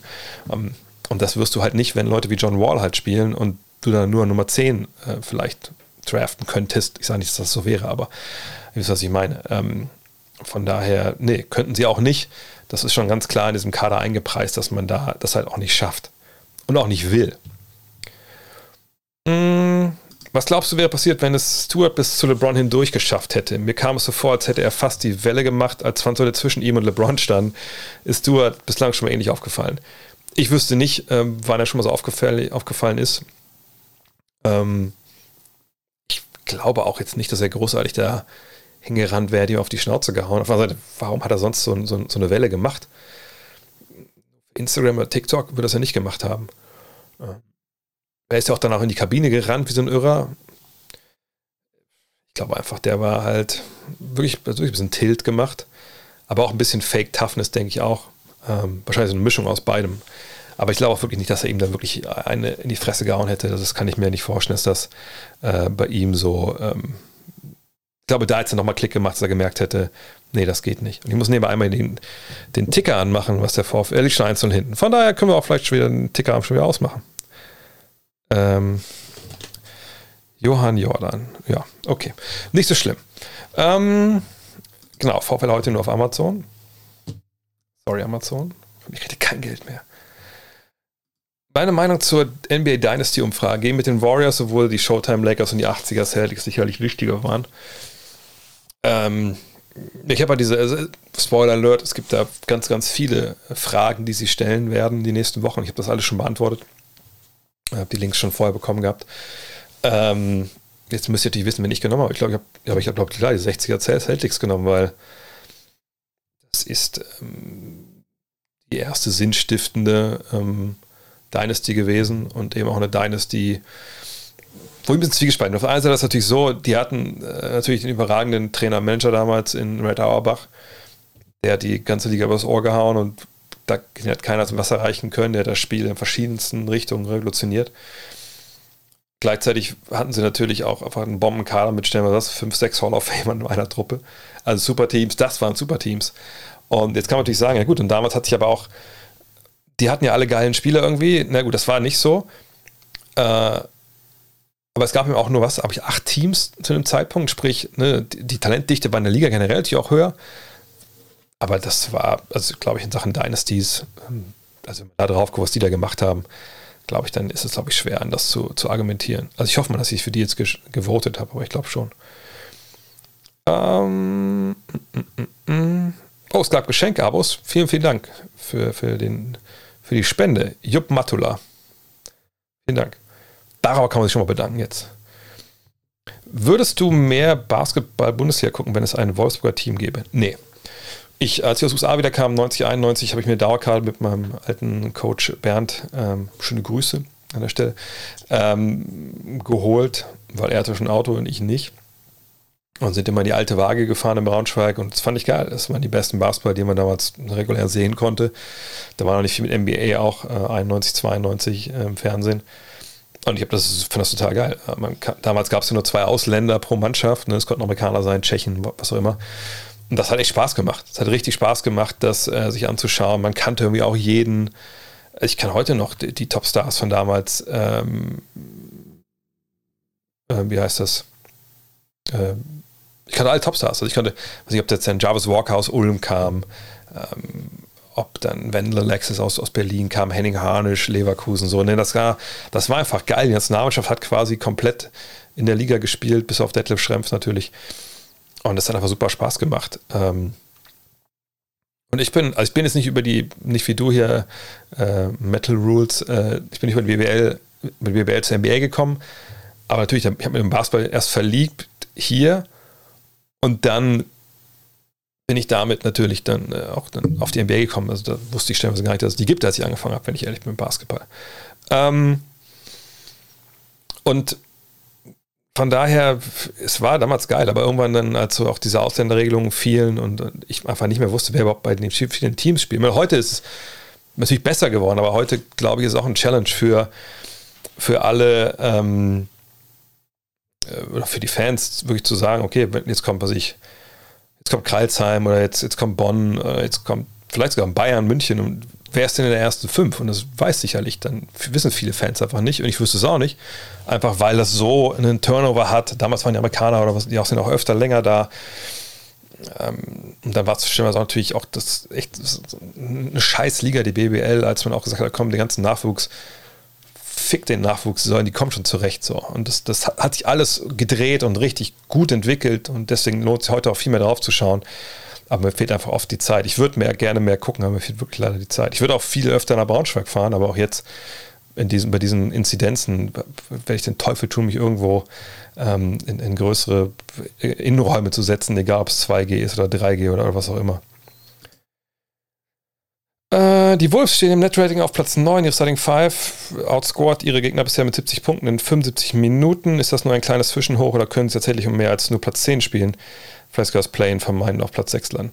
Ähm, ich denke, ja, wenn sie offensiv da einen besseren Dreh finden, ist das durchaus möglich. Habe ich ja vorhin auch schon relativ viel gesagt. Ähm, und Netrating ist natürlich ein, ein gutes Zeichen, äh, weil man dann halt sehen kann, okay, wie, wie performt man auf 100 Ballbesitze genormt, so gegen die äh, Gegner. Von daher, ja, also wie gesagt, also sie müssen offensiv ein bisschen mehr machen und für meinen Begriff war Carl Anthony Towns besser einbauen. Mhm. Wenn du einen Trainerstand heute feuern dürftest, welcher wäre es und wieso? Luke Walton ist schon draußen, aber die Entscheidung gegen Luke Walton war wahrscheinlich auch die einfachste, ähm, die man treffen konnte. Da in Sacramento, der Fisch stinkt natürlich klar vom Kopf. Von daher müsste man eigentlich sicherlich ähm, da mal schauen, was eigentlich so ein bisschen Ownership äh, und ein bisschen unter drunter los ist eigentlich. Welchen Trainer feuern? Weil Trainer feuern finde ich immer schwierig, weil ich denke, das sind auch mal oft dann auch die, die ärmsten Säue so. Ähm, das ist die Tabelle. Hm. Lass uns unten einfach durchgehen. Also meine New Orleans, ähm, Detroit, Orlando, Houston, können wir eigentlich alle mal rausnehmen, weil das, das, das, die wollen verlieren. So. Also New Orleans jetzt nicht, bei denen ist die Verletzung von, von Zion Williams und Brandon Ing war lange nicht dabei. Da würde ich jetzt auch nichts nicht irgendwie ansetzen wollen. Oklahoma City genau das Gleiche. Ne? Es ist ein Neuaufbau. Sacramento hat gerade schon Trainer entlassen. Ähm, die Spurs mit Popovic. Ja, ist natürlich auch eine Mannschaft, die Schwierigkeiten hat, so mit dem Kader. Ähm, viele junge Leute, kein Superstar, zum ersten Mal seit Ewigkeiten. Ist auch nicht verwunderlich, dass die da stehen. Und Pop ist sowieso bei jedem Zweifel erhaben.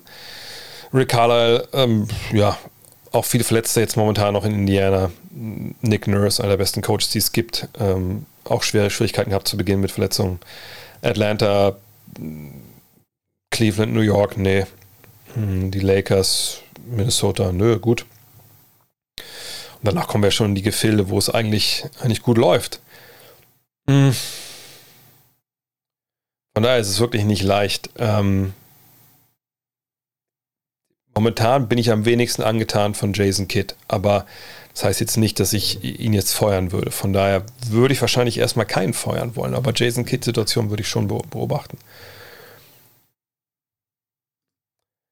Hat nichts mit Basketball zu tun, aber was hast du für einen Hund? Also welche Rasse?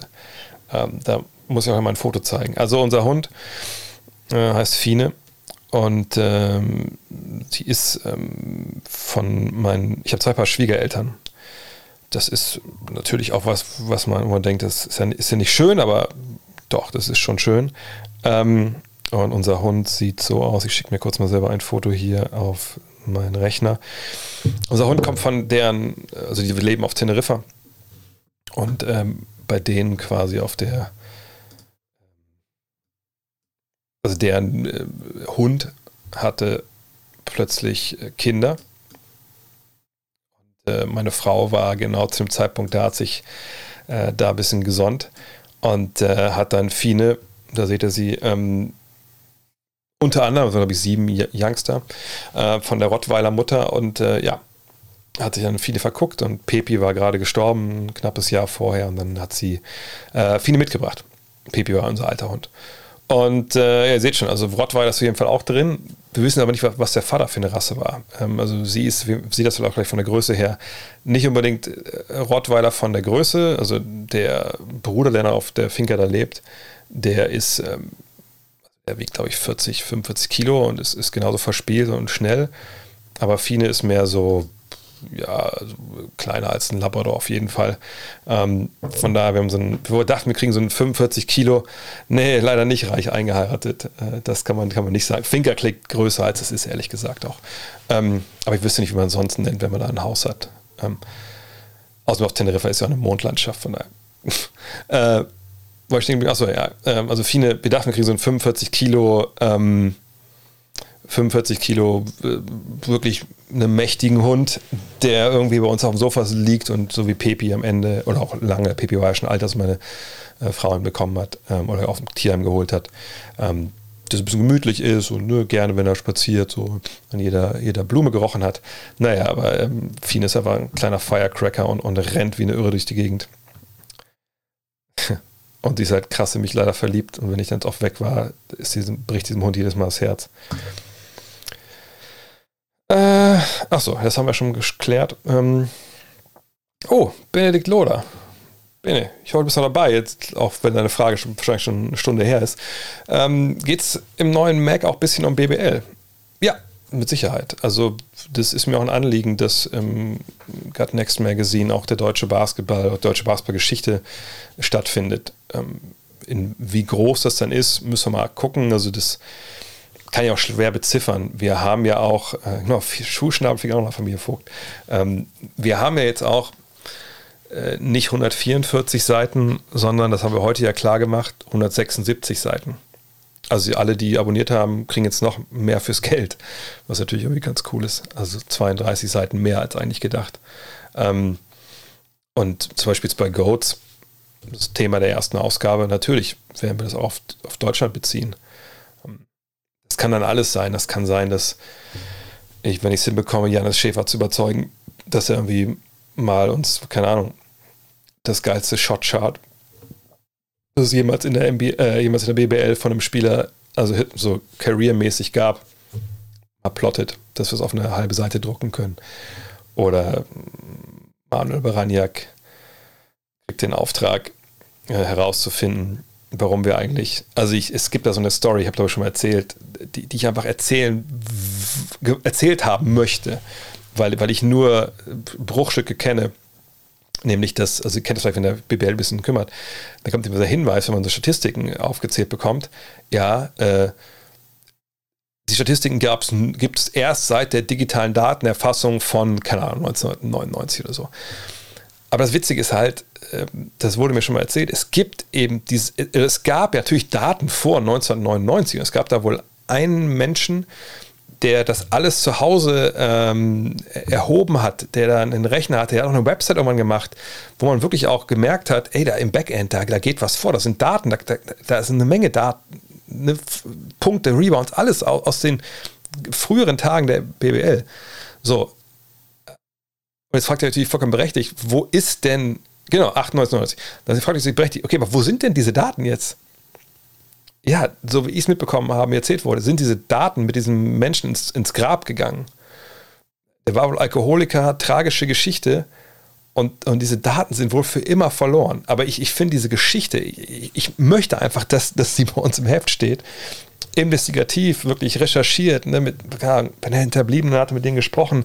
Aber warum hat dieser Mensch, das, das hat, muss ja auch ein Aufwand gewesen sein, das alles irgendwie einzutragen, in Rechner, eine Website zu machen.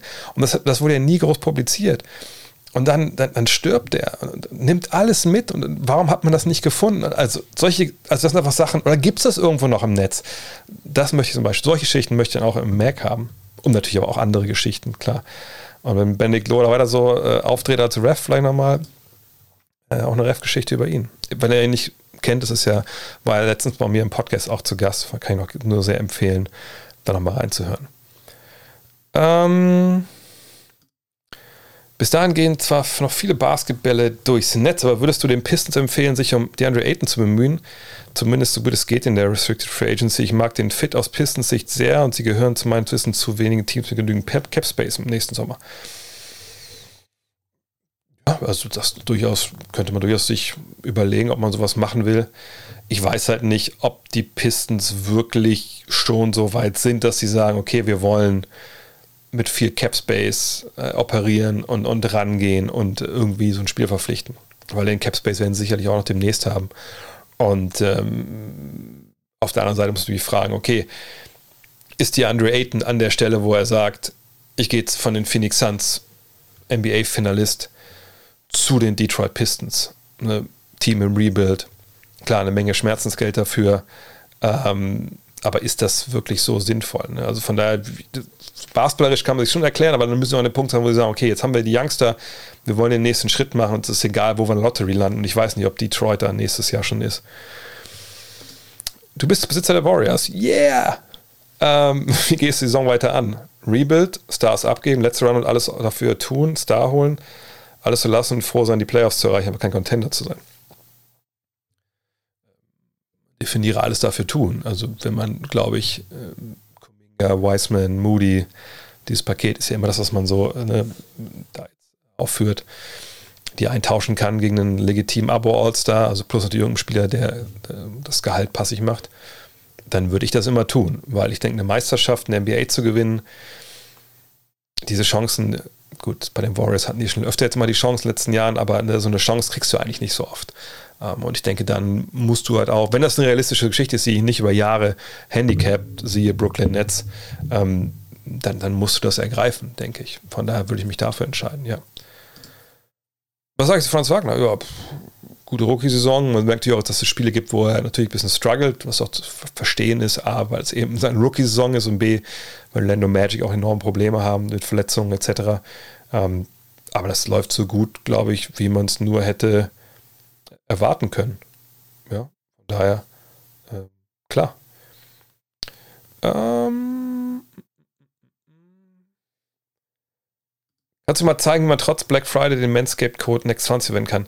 Ja, jetzt habe ich es auch, also eigentlich wurde mir gesagt, in so einem Rundschreiben an alle oder an die, also die haben ja so ein Rundschreiben natürlich an alle so Leute, diese Sponsoren, geschrieben, ja, ja, trotzdem Code Next 20, damit dann irgendwie trotzdem man weiß, dass die über euch kommen. Äh, im Zweifel macht, was für euch am besten ist, wenn jetzt Code Next20, soll man Next25 eingeben, vielleicht einfach. wenn Next20 nicht euch da weniger gibt, dann macht einfach den normalen, äh, das wird schon. Wir können einfach mal Next 20 einmal eingeben und dann nimmt das wieder raus. Vielleicht wissen sie dann auch, dass ich es war. Aber ich habe auf jeden Fall da nochmal, ähm, ich habe da nochmal nachgefragt. Apropos, äh, ich habe es gar nicht erwähnt, ne? Nachher am Ende, jetzt könnt ihr natürlich raten, was, also wenn es mir jetzt gerade einfällt, was da drin ist. Am Ende gibt es eine Verlosung. Aber zeige ich nachher am Ende. Für alle, die bis dabei bleiben, äh, zeige ich am Ende. Gibt es noch ein fettes, fettes, fettes, fettes Gewinnspiel. Aber kommen wir nachher. Ähm. Mm, mm, mm, Was Prognose ohne für Lakers ohne LeBron heute bei den Knicks? Na gut, ähm, die Knicks haben ja ganz eigene Probleme, ja, mit Julius Randle, der irgendwie nur noch Dreier werfen will. Mhm. Daher, ähm, ich weiß nicht, unentschieden?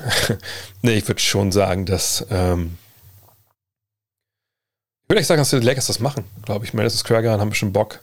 Ähm, auch bestimmt fired up ein bisschen, aber LeBron mit allen Problemen, die sie haben, 50-50. Meinst du, es wird diese Saison NBA-Spiel in Europa geben? Habe bisher noch keine Informationen. Nächst, du meinst nächste Saison? In Abu Dhabi wird es welche geben oder wo war das? Oder in Doha oder keine Ahnung. Äh, Katar, irgendwas gab es ja von der NBA. Ich habe letzte Woche darüber gesprochen, der europäische Markt ist ja einer, wo äh, die NBA einfach gar nicht wirklich drauf guckt mehr, weil der ist erschlossen. Ähm, ich äh, würde eher sagen nein, aber weil in der Regel ist das ja, obwohl, sag mal, bis Weihnachten in der Regel steht es ja fest, was sie machen. Aber jetzt durch die Pandemie, keine Ahnung, ich glaube, das halten sie erstmal auch offen. Nicht, dass man irgendwie sagt, wir machen das.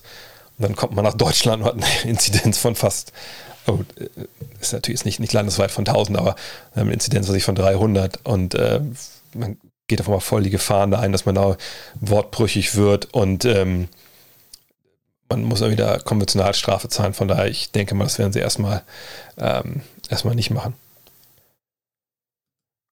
Euer Hall of Fame, der Hall of Game Podcast, große Klasse. Obwohl drei Personen beteiligt sind, bekommt jeder seinen ausgiebigen Redeanteil. Weiter so. Ja, das ist natürlich auch mal so ein bisschen Challenge, aber das ist eben das Coole. Deswegen, ne, es ist gar nicht so leicht, sowas zu dritt zu machen. Äh, genau aus dem Grund, den, den, den Jonsa hier auch, auch anführt. Äh, und das zeigt aber, obwohl, glaube ich, Len und Ole sich gar nicht so gut kannten vorher. Ich war so ein bisschen, ich habe ja die, die beiden, also ich habe, wie ich wollte mit Len was machen zum Thema History und Ole wollte mit mir was machen.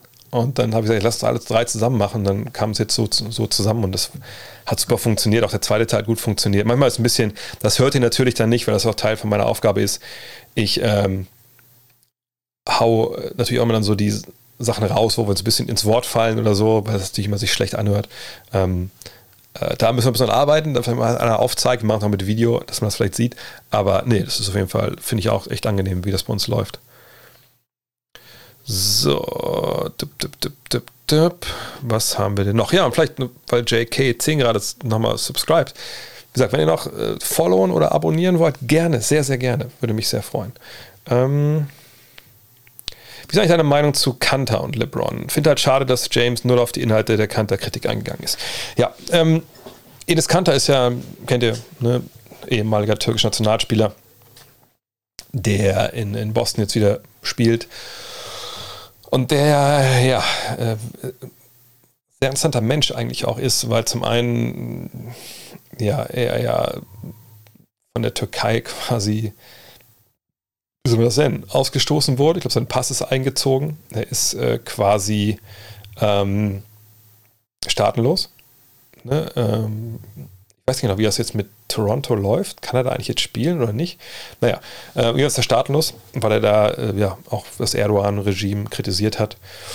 Und ähm, er ist jemand, der auch gerne mal dann ne, zu Themenstellungen nimmt, die, die ein bisschen größer sind als Basketball. Und jetzt zuletzt eben auch äh, zum Thema äh, LeBron James, Nike-Schuhe, äh, die in China gemacht werden, auch, ne, wie er sagt, von Kinderhänden etc. Oder eben auch von Arbeitern generell unter schlimmen Bedingungen.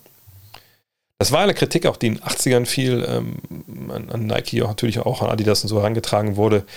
Da soll sich eigentlich viel getan haben. Ich habe gesagt keinen Einblick. Ähm, könnt auch gerne mal verlinken, wenn ihr da jetzt irgendwelche, fällt mir rein, so Dokus, wenn es was Neues da was in der Richtung gibt, könnt ihr mir gerne mal zeigen. Ich weiß, damals gab es so ein paar, jetzt fällt mir Namen nicht mehr ein, Dokus zu dem Thema. Ähm, ja, jedenfalls hat Kanter äh, gesagt, äh, na gut, auf der einen Seite ähm, sind wir immer hier so Vogue und so und auf der anderen Seite wie LeBron spielt noch an Nike-Schuhen. Und äh, die Schuhe sind ja blutgetränkt, eben, ne, wie gesagt, weil halt Kinder mitarbeiten und schlimme Bedingungen etc. Ähm, ja, und das ist natürlich, das ist eine, eine Geschichte. Ich kann, also ich sag mal so, ich wundere mich nicht, dass LeBron da nichts zu sagt. Also ich wüsste auch nicht, was man dazu sagen soll. Ne, ähm, jemand wie LeBron oder auch Jordan, ne, die dann Partner haben, ich sag mal so, es gibt ja zwei Möglichkeiten. Entweder ist denen scheißegal, die sagen, ey, pff, äh, ich verkaufe die Schuhe ja nur, ich kann das ja nicht wissen und stört, mich jetzt auch nicht. Ne, das ist natürlich nicht so geil, äh, aber dann haben die auch nie nachgefragt und dann muss man ihm ja auch, dieses altes Phänomen, stell mir keine Fragen, erzähle ich dir keine Lügen. Oder sie haben nachgefragt, sagen immer, wie ist es eigentlich, ne? also arbeiten wir eigentlich hier, also ist da noch was dran, dass hier Kinder bei euch hier die Schuhe nähen oder was? Oder Leute da wie 20 Stunden am Stück äh, arbeiten und pinkeln in eine, in eine Flasche oder so. Und wenn dann Nike sagt, nein, das ist nicht mehr so weiter, das ist, das ist Oldschool, Lügen, das war vielleicht in den 80ern, 70ern so, da wussten wir es nicht besser, aber mittlerweile wir ja, haben wir ja Standards und ne, guck mal, Compliance und so, wir können uns das gar nicht leisten. Also ne, wir nehmen unsere Zulieferer in die Pflicht, dass das da normale Standards hat. Na gut, dann kannst du natürlich als LeBron James deinen Jet auftanken lassen und ins Hinterland fliegen, in Sichuan oder so und dir deine Fabrik anschauen, aber das macht ja auch keiner. Von daher, ähm, natürlich, wenn du Schuhe trägst, die so produziert werden, dann du, machst du dich mitschuldig irgendwo. Wenn sich nicht kümmert und du nie gefragt hast. Wenn du natürlich angelogen wirst, was willst du dann machen? Ähm, oder wenn es halt auch nicht so ist. Ne, ich, ich, ich weiß es auch nicht. Ich habe leider, was heißt leider, ich habe ja auch hier super viele Jordans hier in meiner, in meiner Sneakerwand. Äh, ich, ich, ich kaufe mir gerne Sportschuhe von, von allen äh, Anbietern. Ich weiß auch nicht, ob die von Kindern genäht wurden oder in Fabriken von gut bezahlten Arbeitnehmern. Keine Ahnung. Ähm, ich weiß auch nicht, ehrlich gesagt, wo der Akku. Ich weiß, ich weiß wo das Kobalt herkommt äh, in meinem Telefon äh, und in äh, meinem Rechner. Es kommt aus Kongo, aus dem Kongo, weil das ist ja das Einzige, ich verstehe, wo es das gibt auf der Welt. Und dass da, äh, ja, das auch nicht sauber gefördert wird, das wissen wir auch alle. Also es ist, finde ich, ein super schwieriges Thema, ähm, wo man einfach immer nur hoffen kann, dass sich, wenn es diese Bedingungen gibt, dass sie sich halt bessern. Gleichzeitig ist es ja für mich immer super schwer, dann nachzuvollziehen, was kann man eigentlich machen. So, und das, deswegen, es ist super schwer. Aber ich verstehe Kanter, wo er herkommt. Ich verstehe LeBron, dass er nichts dazu sagt. Und man hofft einfach nur, dass gerade in dem Punkt das eben nicht so ist, wie, wie Kanter sagt. Aber ich, ich weiß es ehrlich gesagt nicht. Mm, Ibaka und Gay sind zum Fit-Spielen in die G-League gegangen. Bin ein eher ungewöhnlicher Schritt für so etablierte Spieler. Ist das eine gute Lösung? Und wie ist das Niveau der G-League im Vergleich zur BBL oder der Euroleague? Ähm, das ist gar nicht so äh, ungewöhnlich, ehrlich gesagt. Also in den letzten Jahren gab es schon öfter, Rondo, weiß ich zum Beispiel jetzt auch gemacht, äh, Spieler, die jetzt nicht runtergehen, weil sie sagen, ich muss jetzt mal gegen schlechterer, ähm, äh, schlechterer Konkurrenz mal wieder Selbstvertrauen holen oder so, sondern die sagen halt, okay, die trainieren ja da unten, nicht so wie wir in der NBA, wir machen relativ wenig Training. Ähm, in der Regel spielen die ja auch nicht mit, sondern die gehen da hin, laufen mit denen auf und ab und holen sich ein bisschen das Auge des Tigers zurück, sag ich mal. Ähm, und das ist vollkommen okay. Das ist auch vollkommen richtig. Ich sag, bevor man dann nur so ein bisschen eins gegen eins zockt äh, oder ein bisschen, bisschen wirft ne, im, im NBA-Training, im Shoot-Round, dann geh doch da runter und mach's doch da. Ähm, das Niveau der G-League im Vergleich zur BBL U-League ist ganz, ganz schwer zu vergleichen, weil individuell, denke ich, sind die Spieler da schon ne, zum großen Teil ähm, sehr, sehr gut im Vergleich. Ne? Die meisten Euroleague und, und BBL-Teams holen sich ja auch gerne ihre Spieler aus der G-League. Ähm, aber das ist natürlich was ganz anderes im Sinne von ne, G-League. Viele Ich-AGs, ne, wenn ihr euch erinnert, äh, den Podcast mit, äh, mit, mit, Matthias Fischer, hätte ich fast schon gesagt, äh, Martin äh, Schiller, ehemaliger Studienkollege von mir, der Head Coach war, der Utah Stars über mehrere Jahre hat er darüber gesprochen, ne, was so die, die, ja, die Unwägbarkeiten sind, was so besonders macht, ne, in der G-League Head Coach zu sein. Ähm, eben, dass da natürlich dann mal ein Agent kommt und sagt, hey, mein, mein, mein, Junge muss aber so, so viele Minuten kriegen. Oder die Jazz sagen, was auf, Tony Bradley muss aber so, so viele Minuten spielen, der muss sich entwickeln. Äh, du ein bisschen von oben erklärt kriegst, okay, wir wollen die und die Plays laufen, der und der Spieler muss das und das können. Damit er uns oben hilft, aber du vielleicht gar nicht so coachen kannst, was dir dann hilft in deiner Liga. Und dann ist mal ein Spieler da, ein Spieler nicht da, etc. So, von daher ähm, ist es ganz, ganz schwierig, äh, das zu vergleichen, weil natürlich in der Euroleague die da ganz anders arbeiten und natürlich auch ganz anders äh, sich halt taktisch aufstellen können und so. Ähm, ich würde sagen, wenn es jetzt ums Basketballerische geht, ne, wir spielen jetzt irgendwie ein Turnier mit G-League-Teams und Euroleague-Teams, würde ich sagen, die Euroleague-Teams gewinnen. Wenn die G-League-Teams so trainieren wie die Euroleague-Teams, dann wird das relativ knapp sein, glaube ich. Aber das ist halt nun mal nicht so, deswegen ist es eine schwer zu beantwortende Frage. Bester Power Forward aller Zeiten? Ja, wie gesagt, Tim Duncan, habe ich, glaube ich, schon beantwortet. Ähm, warst du schon mal selber in deiner Karriere verletzt? Oh ja. Wenn ja, welche Konsequenz hat das für seine Karriere? Gibt es ein Beispiel aus der NBA, bei der ein Spieler sogar besser aus der Verletzung gekommen ist? Ähm, nee, Mailman war nicht der beste Powerforward aller Zeiten. Da müssen wir, das müssen wir einfach, das soll einmal kurz da nochmal einschhaken. Der Mailman war ein überragender Scorer und ähm, ja, Rebounder. Aber basketballerisch muss man sagen, ähm, war er halt schon weit hinten dran äh, hinter dem, was, äh, was Duncan konnte. Äh, mitgebracht hat Duncan auch viel, viel länger. Ähm, jetzt abgesehen davon ist natürlich auch Carl Malone einfach ein, ein, ein richtig, richtig schlechter Mensch. ähm, könnt ihr gerne mal googeln. Aber ähm, Nee, Tim Duncan ist da schon, schon weit vorne, auch gerade auch defensiv und so.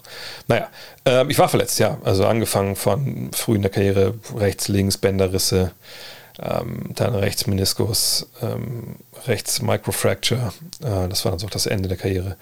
Ähm, links Fußbruch, ähm, Ermüdungsbruch, weil vielleicht auch ein bisschen zu viel gemacht wurde. Ähm, auch Sir Charles, Sir Charles war defensiv ziemlich mies und auch sagen wir, die beiden noch keinen Titel gewonnen. Wie kann man dann gegen, gegen Duncan stimmen? Ähm, naja, jedenfalls ähm, Ach, Garnett und Dirk nicht. Uh, sorry, Jungs, nochmal, also bei Tim Duncan, da müssen wir eigentlich, glaube ich, gar nicht drüber reden. Also Tim Duncan hat nicht umsonst die ganzen Titel gewonnen. Äh, klar kann man eventuell argumentieren, na der hat auch viel Center gespielt, wenn man diese, diese, ähm, sag ich mal, so diese, diese Unterschied immer noch machen will heutzutage. Ne? Aber ähm, Duncan war, ähm, Duncan war auf jeden Fall besser auch als Dirk und Garnett. Ähm, ich meine, ich frage mich manchmal, ne, wenn du KG und Tate äh, und Tim Duncan ähm, genau, was Hulsteiner hier schreibt, wenn du die wechselst und sagst, okay, KG geht nach äh, San Antonio und Duncan geht nach äh, Minnesota, wie sind dann die, die, die Karrieren anders? Aber es ist schon so, glaube ich, wenn man, wenn man ganz ehrlich ist, dass Tim Duncan, ähm, das ist einfach ein Spieler, der keine Schwäche hatte.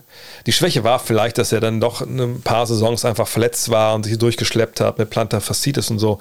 Ähm, aber ne, der konnte werfen, der hatte die Post-Moves, geiler Passgeber, äh, hat sich dann auch, ähm, sage ich mal, ähm, auch, auch pacen können über die Saison, hat sich zurücknehmen können, absoluter Leader. Ähm, und es der hat ja auch diese, diese Meisterschaften nicht, äh, nicht einfach umsonst gewonnen. Und der hatte einfach so eine gewisse Unvermeidbarkeit in, in seinem Spiel, was Garnett offensiv zum Beispiel nicht hatte. Ähm, Sicherlich war Garnett defensiv viel beweglicher, als das bei Duncan der Fall war. Ähm, aber sagt, Duncan ist auch, hat auch ein bisschen größeren Power vorgespielt als, als Garnett. Und Dirk, natürlich ist Dirk unser aller Goat hier in Deutschland. Aber ähm, Dirk sich ja Jahr für Jahr in seiner Karriere immer noch was draufpacken musste auf, auf seine Fähigkeiten, ähm, muss man sagen, dass Duncan, der ja ewige Zeiten, ne, der war ja vier Jahre, vier Jahre, ne, am College war, in Wake Forest, dann kommt er ne, und kommt er raus und ist quasi direkt ein NBA-Spieler. Ähm, na, beste Mischung aus Dirk und Garnett würde ich nicht sagen, weil er, er, ja nicht den Dreier hatte zum Beispiel. Er hat am Ende ein bisschen genommen, aber eigentlich ja nicht. Ähm, und Dirk hatte ja auch, die haben ja, haben ja beide keine großen Post-Moves gehabt. Die meine, KG klar ein paar gehabt, aber nicht so wie, wie halt, äh, wie, wie Duncan. Äh, aber Duncan kommt halt fast jetzt, man kann ja argumentieren, als Duncan in die Liga kam, war er vielleicht schon Top 5 oder so. Ne? Wäre vielleicht ein bisschen weit gegriffen, aber ihr wisst, was ich meine. Ähm, ja, und da haben alle, klar, die Spurs haben ja auch für, für Duncan getankt. So, und ähm, Duncan war einfach eine unfassbare Maschine. Also wenn wir da auch dann bei Hall of Game mal ankommen irgendwann, dann werden wir sicherlich da auch nochmal ins Detail reingehen. Ähm, Jedenfalls, ich war verletzt, ja, Konsequenzen war halt, dass man, ich, ich habe meinen Finger mal gebrochen, so hat man mehr mit links geworfen. Ähm, so ein Beispiel, wo Leute nach einer Verletzung besser rausgekommen sind, finde ich schwierig, weil es oft dann nicht an, auf der, an der Verletzung lag, sondern vielleicht daran, dass, dass der Spieler ähm, vielleicht jung war und sich entwickelt hat. Nee, Verletzungen sind, ähm, sind immer scheiße und werfen dich immer zurück und du musst eine Menge dafür tun, um das wieder, ähm, um das wieder aufzu, ähm, aufzuarbeiten. Mhm. Warum werden im Basketball die Spieler aus verschiedenen Ehren immer so verglichen, kennen das aus anderen Sportarten nicht? Also ich kenne es natürlich aus dem, aus dem Football. Ne? Ähm, aber jetzt mal ganz ehrlich, ich glaube auch nicht, dass ähm, Sportler an sich ver verglichen werden aus verschiedenen Ehren, sondern die absoluten Super-Duper-Stars, die Anspruch anmelden können, der Beste auf ihrer Position zu sein oder einfach der Beste aller Zeiten. Wenn wir uns an Tom Brady jetzt mal, mal anschauen, da gibt es jetzt vielleicht nicht so wie bei MJ versus äh, LeBron die Diskussion, ähm, ne, so wer ist der Beste aller Zeiten, aber ne, TB12 hat ja schon jetzt so viel geleistet, allein das Super Bowl vergangenes Jahr dann auch, dass jetzt schon geschaut wird, okay, ähm, sorry, ich muss mal ab und zu mal hier drauf gucken. Ich habe ja meine, meine, mein Handy jetzt mal auf Vibration gestellt, damit, ähm, damit meine Kollegen hier in ihrer WhatsApp-Gruppe mich ein bisschen mitnehmen können. Und dann weiß ich, wie ein Tor fällt. Ähm, jedenfalls, es ist so, ähm, dass ähm, wenn jemand kommt, wie, wie, wie jetzt LeBron oder wie Brady, dann guckt man natürlich und denkt, ach ja, geil. So, ne? Wie, ist das einer, ist das der Beste aller Zeiten? Und klar, weil das natürlich auch viele dann auch sagen und verbalisieren, Fans, aber auch Medienvertreter. Aber wenn es diese, diese Leuchttürme nicht gibt, ähm, ja, ich meine, Carmelo war charakterlich kein guter Mensch. Sagt einfach mal, mal googeln. Ähm, und ähm, wenn diese Leuchttürme dann kommen, dann geht die Diskussion los. Wenn wir LeBron jetzt nicht hätten, dann hätte es die Diskussion nicht gegeben um, um, um Greatest of All Time. Und dann wird dem auch jetzt nicht verglichen. Also wir würden ja heute nicht vergleichen. Ähm ich meine, selbst Steph Curry. Es gibt ja eigentlich keine Diskussion, ist Steph Curry der beste Point Guard aller Zeiten. Ich habe letztes Mal so einen Tweet mal letztes Mal gelesen, aber das war so irgendwie in den Tiefen des, des Basketball-Twitters. So, und warum ist das nicht so? Weil es einfach, weil sich das da gar nicht so anbietet. Also, ne, wir haben das, glaube ich, die Sonder, Besonderheit gerade, dass es halt um LeBron und, und MJ geht, natürlich noch befeuert durch die GOAT-Diskussion. Ähm, aber äh, wie gesagt, ne, da ist, äh, das, ist, man braucht halt diese, diese absoluten äh, All-Timer, um das zu diskutieren, glaube ich. Ähm, was haben wir noch? Äh, glaubst du, hätte die Five gegeben, wenn MJ nie existiert hätte? Ähm, gute Frage. Ich meine, jetzt werden einige vielleicht gar nichts damit anfangen können. Ähm, aber ähm, ja, also ohne MJ, glaube ich, hätten wir nicht diesen Basketball-Boom in den 90ern gehabt. Ähm, weil der das natürlich lostritt, das, das, das Dream Team. Dann gefolgt auch von der Europameisterschaft 93 hierzulande, wo wir ja gewinnen mit Deutschland. Und ähm, aber eine Jordan und das Jordan halt ne, zweimal diese, diese Three-Peats hinlegt, das war schon, das, das war die Zündung, das war das der Schub, der hier alles angeschoben hat. Es gab die Streetball-Touren in Deutschland, es gab Live-Spiele im Fernsehen, Live-Finals im freien beim Fernsehen. Das waren das sind so diese, diese Zeiten ein bisschen verklärt werden, aber das war schon, das war schon, das, das gab es vorher einfach nicht. Und Jordan ist der, der das halt zieht. Ähm, und wenn es Jordan nicht gegeben hätte, dann wäre das sicherlich nicht bei uns angekommen. Auch vielleicht in der ganzen Welt nicht so angekommen, weil das Gesicht gefehlt hätte dafür, weil Magic und Larry waren schon raus und ich habe gerade mit, mit, mit, mit Grant Hill gelesen. Äh, der war das natürlich nicht. Oder auch ein Pippen wäre es nicht gewesen, etc. Äh, oder Barclay. Äh, von daher wahrscheinlich nicht. Nee. Glaube ich nicht, dass es die Five gegeben hätte. Auch ohne Dirk hätte es wahrscheinlich keine Five gegeben, wenn wir ehrlich sind. Hm. Ist es eine gute Zeit, Raptors-Fan zu sein? Wie sieht dein Best-Case-Szenario für die kommenden zwei Jahre aus? Ich glaube, es gibt schlechtere Franchises oder schlechte Situationen für Fans von Franchises. Ihr habt Scotty Barnes, äh, ihr habt Siakam, Van Vliet. Das ist eigentlich eine Truppe, die man, glaube ich, sich gerne angucken kann, äh, die auch Bock macht. Anunobi, guten Coach, da ist immer was los, taktisch. Ja, jetzt muss man mal gucken. Verliert man, und kann nochmal jemanden draften wie Barnes, was natürlich dann nicht sympathisch ist vielleicht für Fans, aber so läuft es halt in der NBA. Ähm, ja, Best Case ist, man ist schlecht, dass man nochmal jemanden zieht, der All-Star werden kann. Hm. Vielleicht kann man, jetzt denkst Siakam ist nicht unser, unsere Zukunft, ihn nochmal für irgendwen äh, mit für jüngerer, äh, jüngerer Karriere reintraden, das besser passt, aber ich mache mir eigentlich keine Sorgen. Ähm, kann, jetzt könnt ihr trinken. Ne? Ich meine, die haben mit Masai Jr. einen super äh, erfahrenen mittlerweile und auch echt, echt versierten General Manager. Ähm, den ich erkenne, weil er mal Mitspieler war, mal für, für, für drei Monate äh, in, in, Wolfenbüttel damals. Ähm, und äh, der hat, der wird einen Plan haben. Der wird auch nicht da geblieben sein. Klar haben sie ihm auch so Anteile gegeben an der Franchise und so, er wird nicht da geblieben sein, einfach nur, um sich da so ein bisschen jetzt, äh, ja, auf der Meisterschaft auszuruhen, die sie gewonnen haben, sondern der will wieder nach oben. Und ich glaube, der wird auf jeden Fall schauen, dass er, äh, ja, dass er da ähm, einen Plan hat. Der wird sicherlich erstmal über die Draft gehen, wenn es nicht anders geht. Mhm. Geil. Danke, dass ich mich bei, Twitch gemeldet habe, weil ich Chuck Hayes frei vergesse, ich jetzt erst gezeigt habe. Hm, wie viele Spiele der regulären Saison schaust du dir an? Macht dir das trotz der professionellen Distanz noch echten Spaß oder gilt, wer sein Hobby zum Beruf macht, kein Hobby mehr? Letzteres gilt natürlich oft. Ich habe es auch schon viel oft jetzt beantwortet, deswegen meist ganz kurz. Ich gucke selten, also nicht, ich gucke schon Spiele ganz natürlich, äh, aber es sind nicht so viele in der Woche sondern ich habe dann so einen Dienst wie Instat zum Beispiel, wo ich mir, was ich zum Beispiel alle Post-ups angucken kann von einem Spieler, wo ich mich dafür interessiere oder alle Pick and Rolls von der Mannschaft und sowas, das geht bei mir dann eher. Aber ganze Spiele finde ich schon auch wichtig immer noch, ähm, damit man auch so ein bisschen eine App und Flow von Teams mitbekommt, wie die Rotationen sind etc. Aber das ist dann Richtung Playoffs natürlich mehr zu Beginn der Saison. Ich meine, es ist immer so ein bisschen ambivalent. Auf einer Seite denke ich so, Richtung Playoffs ist wichtiger, aber ich auch weiß, wie gehen die rein. Früh in der Saison ist es wichtig, um zu sehen, okay, wie spielen die eigentlich dieses Jahr, neue Mannschaften, aber ich gucke mir erstmal die Teams an, die ähm, vielleicht veränderteren Kader haben äh, oder mehr verändert haben als, als, als andere äh, und dann, wo ich vielleicht so ein paar Anom Anomalien sehe, da gucke ich halt rein, aber sagt, es sind nicht so ganz, ganz viele ganze Spiele.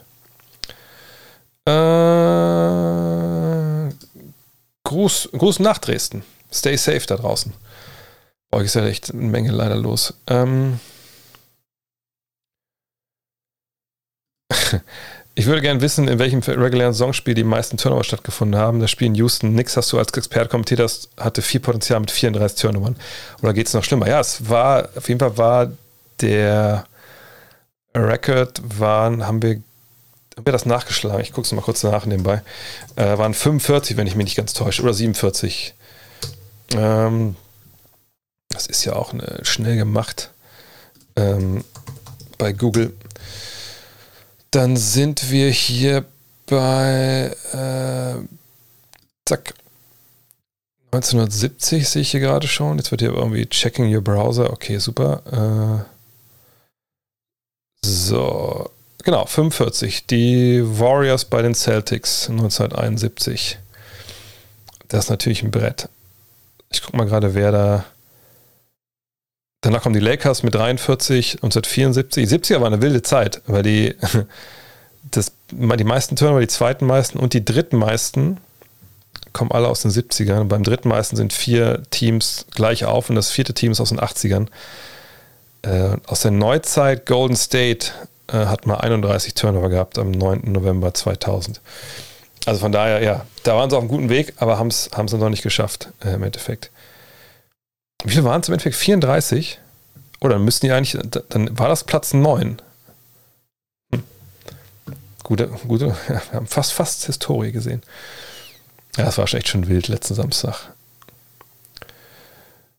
So. Kannst du was zu den NBA-Einschaltquoten bei der Zone sagen? Hast du da mal Zahlen gehört? Nö. Naja, das ist was. Also ich, ich weiß, kann viele Fragen kommen zu The Zone, aber ich muss ehrlich sagen, ich kann die allermeisten ehrlich gesagt nicht beantworten, weil ich schneide ein, greife mir mein Headset, klack und kommentiere das weg und dann fahre ich wieder nach Hause. Ähm, mehr, mehr, weiß ich ehrlich gesagt nicht. Äh, und auch da, ich, ich, ich weiß es nicht. Äh, Aber ist auch ganz gut so. Was soll ich mit so einer Info? ähm, mein erstes und bislang einziges Basketballspiel, bei dem ich live war, war ein Spiel der BG Karlsruhe. Oh, ich glaube, die gibt es mittlerweile gar nicht mehr. Ich glaube, die gibt es bestimmt, aber nicht mehr in der Bundesliga, wo sie ja mal, glaube ich, ein Jahr waren. Ruven Rössler, äh, glaube ich, damals da gespielt. Ein guter Mann. Mm. Ich kann es euch nur empfehlen, geht mal zu eurem lokalen Teams in die, auch sei es in die Bezirksliga, wenn das wieder geht jetzt. Ähm, ist einfach geil, sich irgendwie da wirklich mal mit einem Bierchen, äh, früher in Köln, Reisdorf, Kölsch, als ich dann Hürth-Trainer war zum Beispiel, die Mädels anzugucken ähm, oder auch mal die, die, äh, die Youngster anzuschauen. Ähm, das ist immer geil. Äh, man kann auch gut drüber quatschen, Sprüche machen. Blablabla.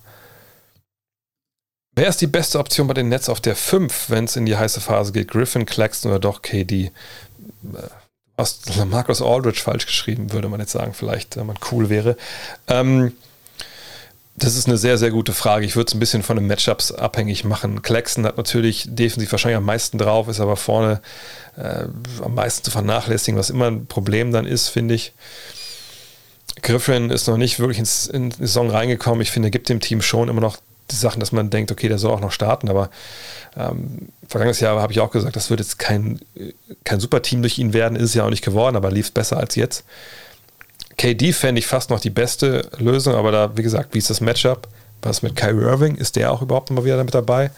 Ähm, oder lässt man aber ganz klein spielen? Es ist schwer. Ich glaube nicht, dass, es, dass Steve Nash, wenn man ihn heute fragt, dass er da eine Lösung hat, sondern auch sagt, okay, wir gucken mal an, geben wir mal nicht das Spiel. Hm, Hast du was zum aktuellen Stand beim Magaz Magazin erzählt? Würde mich interessieren, wo ihr gerade steht. Papier schon ausgesucht. Genug Abos für Deluxe-Ausgaben. Viele Grüße aus ähm, Mönchengladbach. Ah, da kommt meine Frau her. Viele Grüße zurück. Ähm, ich habe es schon mal erwähnt. Also, wir haben heute das Papier geordert. Da musste ich ein bisschen schlucken, so, weil natürlich auch eine Menge Geld.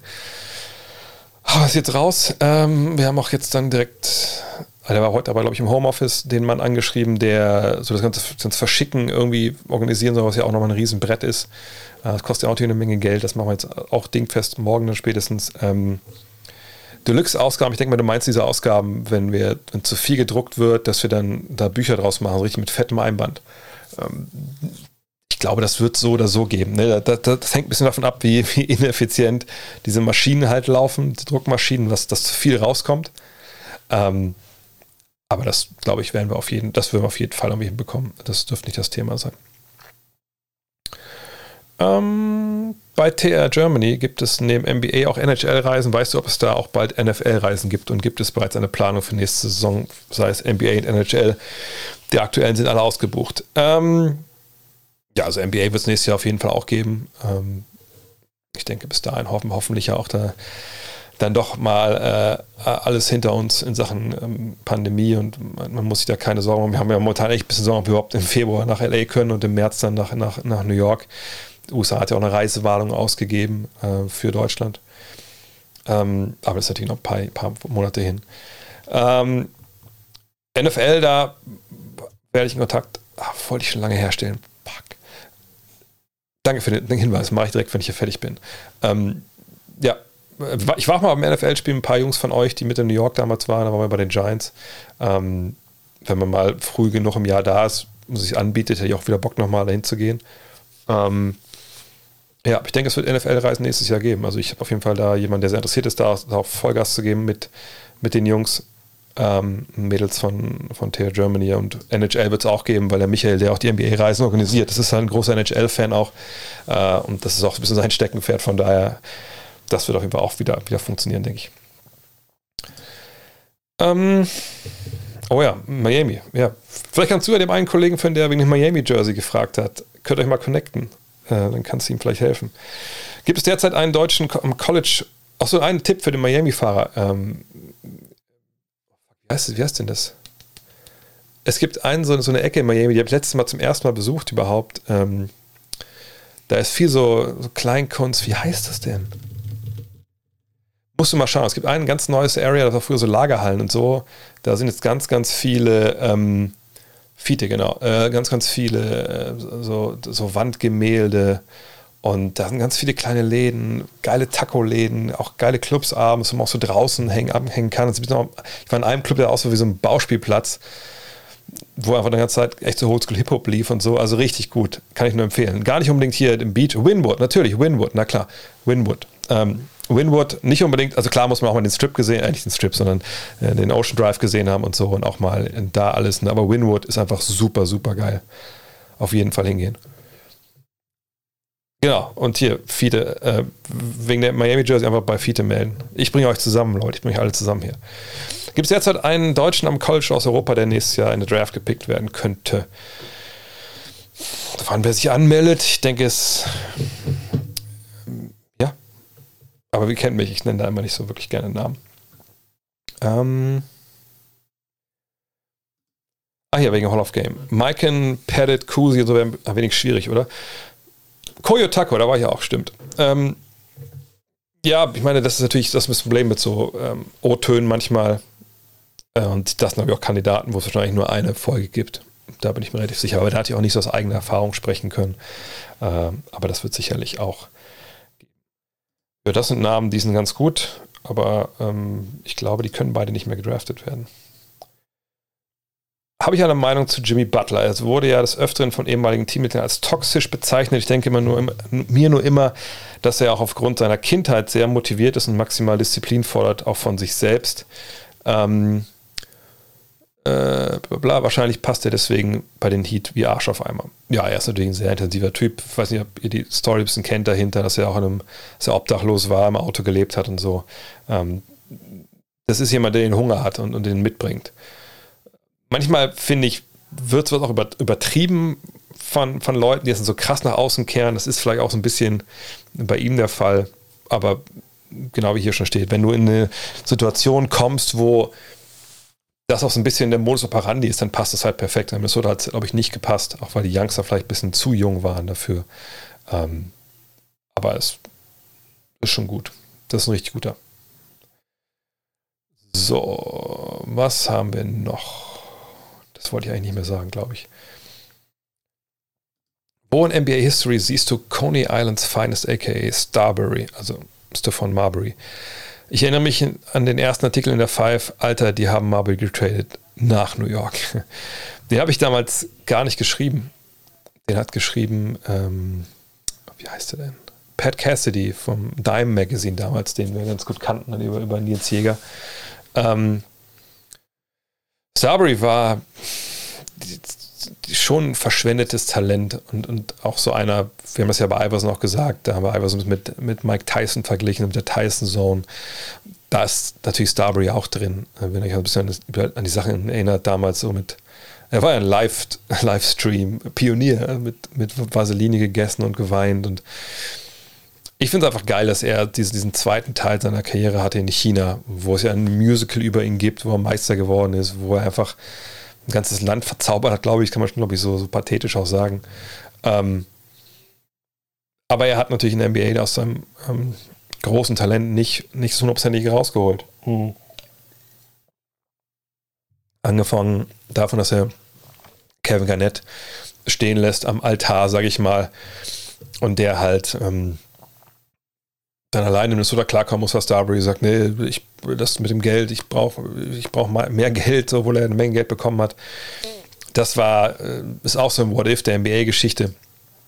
Ähm, und dann einfach, ich fand so, er ist so einer, so ähnlich wie Iverson, der es irgendwie auch auf seine Art machen will und, und auch kann natürlich, aber eben nicht so geil wie Iverson und einfach dann auch nie aus, aus diesem Coney Island-Ding wegkommt und dass er dann nach New York zurückkommt, glaube ich, tut ihm auch gar nicht so richtig gut. Ähm, das wäre vielleicht einmal für die das Nachfolgeprojekt von Hall of Game, dass man mal solche Spieler, äh, dass man mal die ganz tief beleuchtet. Ist ein bisschen schade, er hat aber echt ein super viel Talent.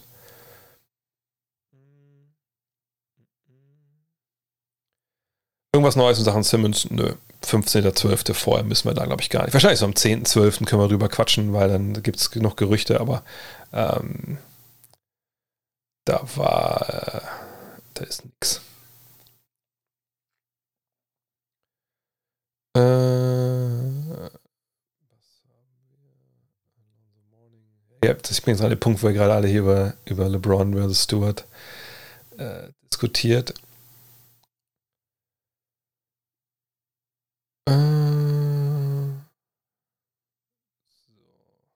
Das ist der Teil des Podcasts, wo alle wieder richtig dich feiern, wenn gar nichts erzählt wird. Ich hoffe, ich, ich mache es ein bisschen schneller, ich screen nicht mal durch. Ich hoffe, ich habe jetzt nichts äh, ver, verpasst. Äh, wo sind wir denn? Genau. Wird diese Go-Diskussion von der NBA, den Fans oder von den Medien gesteuert? Das ist doch eine völlig dumme Diskussion, für die es eh keine Antwort gibt. Ich verstehe nicht, dass diese Frage für 20% der NBA ausmacht. 20%? Nö, das ist, das ist ja nicht so. Also ich wüsste nicht, wo man den Eindruck bekommen kann. Aber ich sage, ich bin jetzt nicht auf Reddit oder auf in, äh, im tiefsten Twitter-Abgründen unterwegs. Natürlich, ne, da werden wieder. Also man, man muss es ja so sehen. Nochmal, was ich schon erwähnt habe. Wir haben jetzt mit LeBron James jemanden am Ende seiner Karriere, ne, der kann schon wirklich legitim da mit Jordan auf einen, eine Stufe gestellt werden und ist natürlich auch irgendwo legitim, auch wenn es natürlich nicht sinnvoll ist, weil man einfach nicht vergleichen kann äh, bis ins Haarkleinste, weil es andere Äras waren. Aber natürlich kann man sich jetzt fragen, wer ist eigentlich der Bessere gewesen? So, und ich glaube, es ist ein bisschen so ein kulturelles Ding äh, im Sinne von, oder Generationsding. Die Jungen sagen, natürlich, ist LeBron, guck dir den an. Also, ich meine, wir waren schon mal so geil wie der Typ. Und dann gibt es die Älteren, die sagen, ja gut, natürlich gibt es John und der hat immer noch ein paar Titel mehr als der andere und über den geht halt nichts drüber. So, und dieses, dieses Greatest of All Time, das werden wir sicherlich auch in der, in der Magazine halt ähm, mal auch mal klar erklären, wo überhaupt der Begriff herkommt, Goat. Also in den 70ern gab es diesen Begriff irgendwie nicht. Und es, es, hat auch lange, lange Zeit gedauert, bis überhaupt mal äh, sich gefragt wurde, wer ist eigentlich der Beste aller Zeiten? So. Ne? Also zum Beispiel im Fußball, wenn ich überlege, mein Vater hat mir immer erzählt, ja, Pelé, Pelé war der beste Fußballer aller Zeiten. So, okay, dann kam Maradona irgendwann in den 80ern, ah, Maradona ist der beste Fußballer aller Zeiten. Und heute fragen wir uns, Messi oder Ronaldo, wer ist denn der beste Fußballer aller Zeiten? Solche Geschichten, das, das ist nicht immer Basketball so, dass das diskutiert wird. Was ich aber schon glaube, was, was einen ähm, Einfluss hat auf diese, dass vielleicht jetzt so der Eindruck entsteht, dass 20 Prozent von allem, äh, ne, dass darum geht, ist vielleicht, dass wir natürlich in einer Ära leben, wo man über die NBA-Inhalte nicht nur in der Zeitung, in der Zeitschrift und im Fernsehen konsumieren kann, sondern eben auch auf YouTube, in Blogs, pipapo. Äh, und was mache ich damit? Das ist eine Sache, die, die ich ja auch jetzt verstärkt mitbekomme, wo ich mich aber irgendwie nicht, Gott sei Dank, nicht so wirklich dran halten muss. Also ich glaube, es gibt schon so Regeln im, im Content Creator Game, nenne ich es jetzt mal. Ähm, wenn man sich da nicht dran hält, dann, dann dann macht das einen so, ne, dann kostet es einfach Geld. Ich glaube, das kann man ganz klar sagen. Dann kostet es einen Geld. Äh, und Geld ist ja gleichbedeutend auf YouTube oder so oder auch über anders mit Werbung, mit Klicks. So, und wie kriegst du die Leute? Du brauchst ein schönes Thumbnail, das muss auch reißerisch sein. Ne, da, da, muss eine geile Head sein, ähm, da muss ein geiler Teaser-Text sein und dann müsste die ersten paar Minuten im Video müssen halt ballern, weil sonst guckt es nicht zu Ende und dann sehen sie die anderen zehn Werbungen nicht und dann gibt es weniger Kohle. So, ähm, ist ja auch klar. Ist ja auch klar. So. Das soll auch alles so sein. Nur ich, ich denke, was man da natürlich hat bei solchen Geschichten, bei diesem Druck, den man hat, und der Druck ist auch zu vergleichen mit dem von, von Zeitschriften oder, oder auch, auch Fernsehanstalten ähm, oder Zeitungen, die wollen ja auch ihre Auflage haben oder, oder ihre Einschaltquoten, dann gibt es da auch Werbung, da gibt es auch Geld für. Aber ähm, ne, die können nicht dann irgendein Thema rauswalzen über, immer mal wieder, aber na klar, ne, wenn du jetzt siehst, oh, bei dem Kollegen, einen anderen Content Creator, da hat die Goat-Diskussion super funktioniert, mache ich jetzt auch. Und dann mache ich noch einen zweiten Teil, einen dritten Teil. Ich glaube deshalb, weil glaube ich viele von euch ein bisschen jünger sind, die wahrscheinlich zugucken und die das sehr viel konsumieren, so denkt man, okay, das wird ja immer wieder, immer wieder, immer wieder gemacht. Von daher ist es auch eine Diskussion, die ich eigentlich nicht so geil finde. Aber ja, ist so. Äh, die Sonics könnten zurückkommen. Wie hoch siehst du die Chance? Also, wenn es eine Expansion gibt, denke ich, ist Seattle sofort dabei. Aber momentan sehe ich da ehrlich gesagt keine Chance. Es sei denn, New Orleans wird verkauft. Ähm, das wäre vielleicht ein Punkt. Aber ich denke, die Chancen sind, sind relativ gering. Was hat ihr eigentlich nach Frankfurt verschlagen? München wäre doch mit der 5 eher die Destination zum Wohnen gewesen. Ähm, Ja, obwohl, nö, eigentlich wäre es wär Köln sogar am besten gewesen, weil also, äh, wo wir die Five machen, ist egal und ich habe fast 20 Jahre in Köln gelebt und das ist wirklich meine zweite Heimat und äh, wenn ich jetzt Single wäre, alleine, wäre ich schon auf links wieder in Köln. Ähm, aber äh, nee, München war nie im Gespräch und warum ich nach Frankfurt gegangen bin, ist einfach, ich habe eine Frau, die ähm, die Ärztin ist und die das Angebot hat, an der Uniklinik Frankfurt von, ich sage mal, vom Phil Jackson ihres Fachs zu lernen, weil der sie gefragt hat, ob, ob sie nicht dahin kommen möchte und da ähm, lernen möchte. Und äh, ich sage ganz ehrlich, Frankfurt ist nicht meine Lieblingsstadt gewesen. Ähm, äh, aber wer bin ich, dass ich dann sage, nein, ich bin Basketballjournalist und ich kann nicht von, naja gut, ich kann überall arbeiten. Ähm, ja, gehen wir dahin. Also von daher, deswegen war ich in Frankfurt. Ist Per als Gast bei einer Live-Shows, einer der Live-Shows fest eingeplant? Äh, bei der allerersten Planungsversion der Live-Show waren wir fest für München verabredet. Ja, jetzt, Gott sei Dank, haben wir alles verschoben in den, ins Frühjahr. Oder sogar, also es ist ja sogar Mai, Juni. Und da müssen wir jetzt mal gucken. Ich, ich weiß nicht, wie bei Per ähm, die Lebensplanung nach dem letzten Saisonspiel aussieht, ob er dann direkt weg ist aus, aus Ulm, ob er dann noch bleibt. Da müssen wir mal abwarten. Ähm, ich kann versprechen, dass ihr hoffentlich recht bald von, also versprechen kann es nicht, aber es ist geplant, dass ihr recht bald von Per und mir hört wieder. Und äh, in dem Zusammenhang werde ich sicherlich auch mit ihm äh, sprechen. Und dann werden wir uns da vielleicht schon festlegen, was, was da geht. München wäre natürlich wahrscheinlich das weiterhin das Sinnvollste, wenn er dann noch da ist. Klar, wenn er in Hagen ist, dann vielleicht Köln. Mal gucken, keine Ahnung. Das ist ja auch ein Familienvater, wir müssen es an anderen Leuten richten. Ähm, was hätte von der aktuellen Art und Weise, wie die Nuggets wie sie Ball Ball einsetzen, beziehungsweise halt nicht, sitzt sich den Arsch platt, anstatt wenigstens in der G-League Praxis zu sammeln, Stimmen, fordern bereits einen Trade, damit er für eine Chance zur Entwicklung bekommen kann, bla bla bla. Ja, haben wir schon ein paar Mal äh, diskutiert, bin ich vollkommen dabei. Der Junge soll woanders spielen. Ähm, und ich kann mir auch gut vorstellen, dass er diesen Dezember auch wechselt. Ähm, Championship-Chancen für die Jazz? Ja, sehe ich durchaus. Ich weiß, dass viele das nicht so sehen, weil sie sagen, Donovan Mitchell alleine reicht nicht. Aber ich glaube, wenn alle fit sind, also auch Mike Conley fit ist, dann haben sie genug Firepower äh, im Angriff und dann würde ich denken, dass sie auch äh, die, die, Chance haben, wirklich, ähm, ja, wirklich die Chance haben, auch noch Meister zu werden. Aber dann muss natürlich alles passen. Das ist immer ein bisschen, bisschen schwierig. Die Matchups müssen halt auch funktionieren.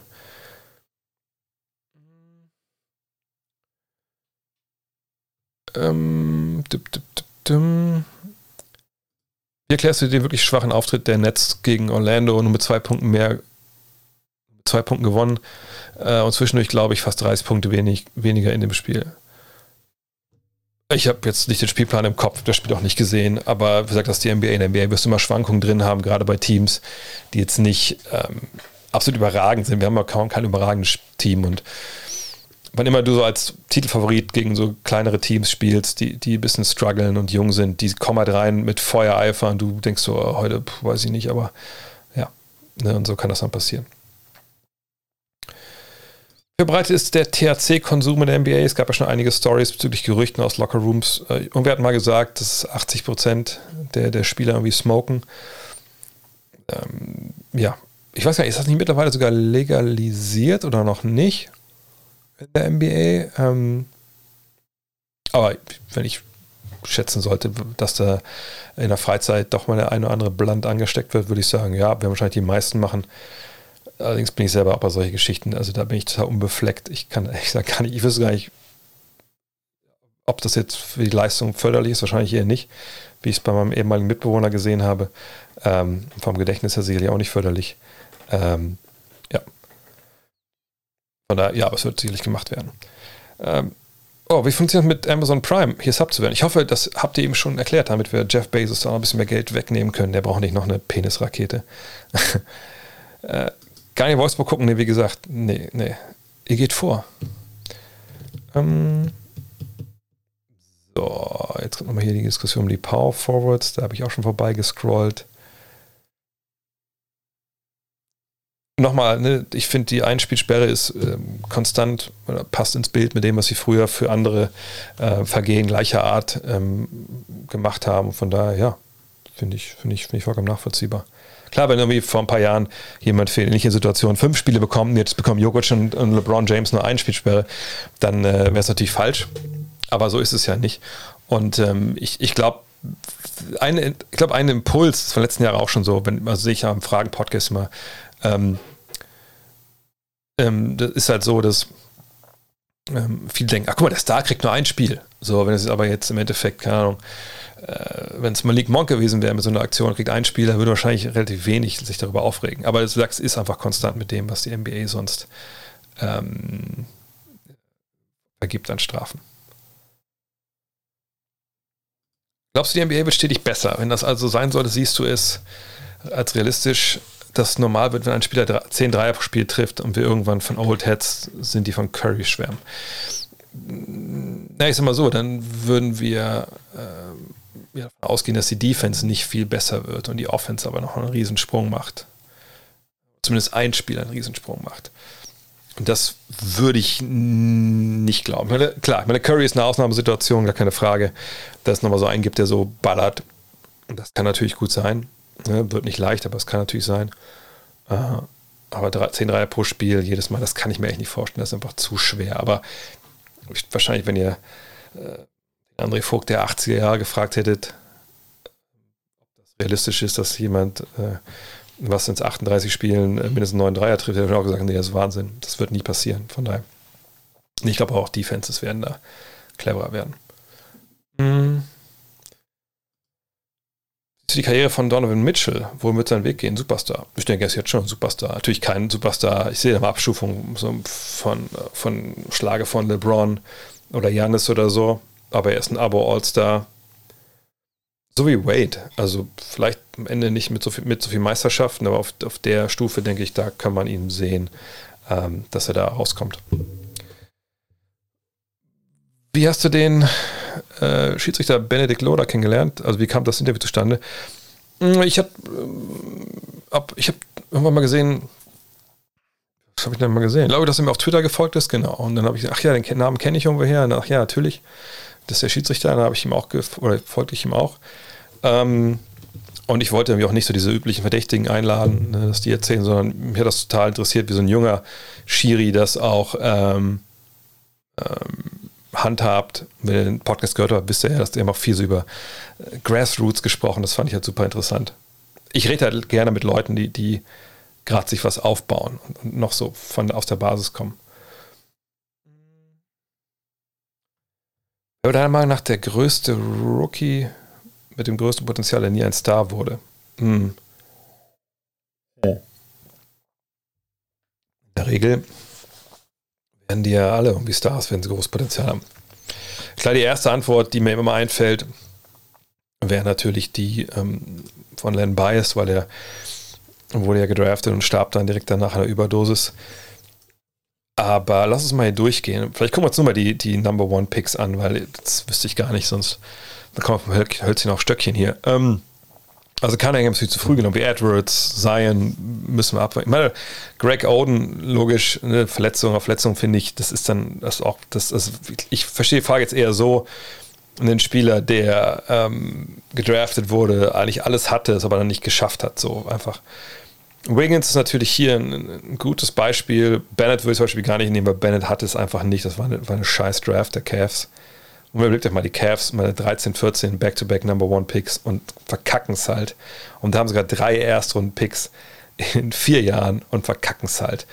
Fulls hatte, glaube ich, auch nicht alles. Das, ne, es gab schon einen Grund, warum auch die, warum ne, die, die, Celtics da halt ähm, das so gemacht haben damals in der, in der Draft. Ähm, ich gehe kurz auch mal kurz alle Namen durch, ohne dass ich jetzt alle Namen anspreche. Mhm aller Zeiten ist natürlich immer auch ein schwieriges Ding. Aber ich würde. Ich mache mal nur die Neuzeit, weil so ab den 80ern wird es für mich auch ein bisschen shady, wenn ich ehrlich bin. Ich würde zwei Namen nennen wollen. Der eine Name ist der von John Wall.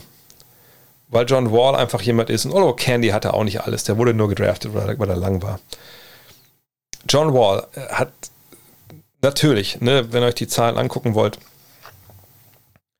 karrieretechnisch Das ist alles solide, ne? knapp 20 und, und 10. Aber John Wall war jemand, der, der kam, man dachte, ey, ne, wenn der so ein bisschen werfen lernt, dann, dann macht er die ganze Liga kaputt. Hat er nicht gemacht. Aus verschiedenen Gründen. Ich glaube auch, er ist nicht so richtig, der hat nie wirklich richtig Winning Basketball gespielt. Und der andere Name, den ich hier immer anbringen will, ist der von Chris Webber. Und klar, hier steht Hall of Famer, fünfmal All-Star, fünfmal All-NBA. Ne, das, das ist eigentlich unzulässig, jetzt hier zu sagen, der hat nicht alles rausgeholt. Und die Zahlen, ne? Aber wenn ihr mal hier schaut, das ist. Wo fangen wir an? Fangen wir hier an? Ja, fangen wir hier an. Bis hier. Und ich weiß, dann war es auch die, die Verletzung und so, ne? Das sind natürlich wahnsinnig gute Zahlen. Da lässt mit der Zunge schnalzen. Ne? Der Dreier, ihr seht das hier, ist nicht, nicht ganz so sicher, wie man es vielleicht aus heutiger Sicht haben würde in, im Schnitt hier. Aber es sind natürlich auch Saisons dabei, die ihn runterziehen, aber auch hier ein paar gute Saisons. Waren das die beiden Jahre, wo die, die Dreilinie näher dran war? Das kann natürlich gut sein. Ähm, jedenfalls, bei ihm hatte ich immer den Eindruck, ey, da hätte, da muss, da, da kann noch mehr kommen, auch gerade so in den Playoffs. Der hat dann oft einfach in der Crunch-Time auch mal, bekannterweise auch damals hier bei, bei Bibi, so ein bisschen Zuflucht gesucht, dann Motto, hey, nimm du mal die schwierigen Würfe. Die beiden Namen würde ich nennen, wenn ich ehrlich bin. Ja, ich habe vor, den äh, Store von Kiki und Ivan zu besuchen. Nur, wie gesagt, letzte Woche, als sie, vorletzte Woche haben sie eröffnet, da hatte ich halt Freitag Geburtstag, Samstag kommentiert, Sonntag haben meine Mutter Geburtstag. Da hat das nicht geklappt, aber auf jeden Fall, ich habe den beiden auch schon getextet, ihnen alles Gute gewünscht. Dada-Schuhe, genau. Die Dada-Schuhe, die waren rough, die hatte ich auch mal welche geschickt bekommen. Die waren nicht gut. Ähm, ja, das Store von den Basic-Brüdern, ich finde es total geil. Da will ich auf jeden Fall hin, sobald das irgendwie alles sich wieder beruhigt. Ähm, Schröder scheint bei den Celtics besser reinzukommen. Nach dem wilden Sommer schaut man ja immer gleich auf seine Chance für einen größeren Vertrag nächsten Sommer. Wie siehst du seine Chance voraus, er hält ungefähr die Form äh, verletzungsfrei? Naja, ich meine, bei ihm ist natürlich jetzt das Phänomen zu sehen. Das heißt Phänomen, es ist ja klar. Ne? Wenn irgendein Spieler fehlt, der wirklich ähm, ne, viele Würfe nimmt, irgendwer anders muss die ja nehmen. Und das war jetzt bei ihm natürlich der Fall bei Dennis, dass ähm, Jalen Brown gefehlt hat. So, das war jetzt hier in diesen Spielen, ne, da hat er natürlich viel gut aufgelegt. Ne, klar, das sind super Zahlen, aber ihr seht schon wieder hier, ne, schon wieder nicht so gut, da wieder besser. Ne. Das ist alles noch, noch sehr unkonstant, aber ich glaube auch, weil die äh, auch selber äh, unkonstant sind, die, äh, die Celtics, und ähm, das ist ein bisschen zu früh, da jetzt um was reinzulesen. Ähm, ich weiß eigentlich nicht, welche Teams nächstes Jahr Cap Space haben. Das müsste man nochmal mal eruieren, aber es ist auch ein bisschen zu früh, weil wir nicht wissen, was mit Trades und so passiert. Äh, und dann müssen ja auch die Teams, die Capspace haben, einen Point Guard brauchen und wollen, der eben nicht unbedingt ein Floor General ist, sondern einer, der selber scoret, scorender Point Guard. Das muss schon alles passen. Schon mal erlebt, dass ein Spieler-Fan auf dem Court gekotzt hat? Nee, das habe ich nie erlebt. Das fand ich auch geil. Ich habe das irgendwie auf Twitter auch gesehen, äh, beim Kollegen am Wochenende kommentiert haben, bei Martin. Ich so, Alter, das ist echt, das ist rough. Das ist wirklich rough. Äh, muss man auch schon gut voll sein, wenn man A, natürlich einfach da sitzt und da hinkotzt. Ich denke mal, er war voll, weil er da rausgetorkelt ist. Das halt nicht, als ob er wirklich schlecht war oder so. Um dann auch sitzen zu bleiben. Es auch das Spiel, wo Luke Walton letztes Mal auf der Bank saß. Eieiei.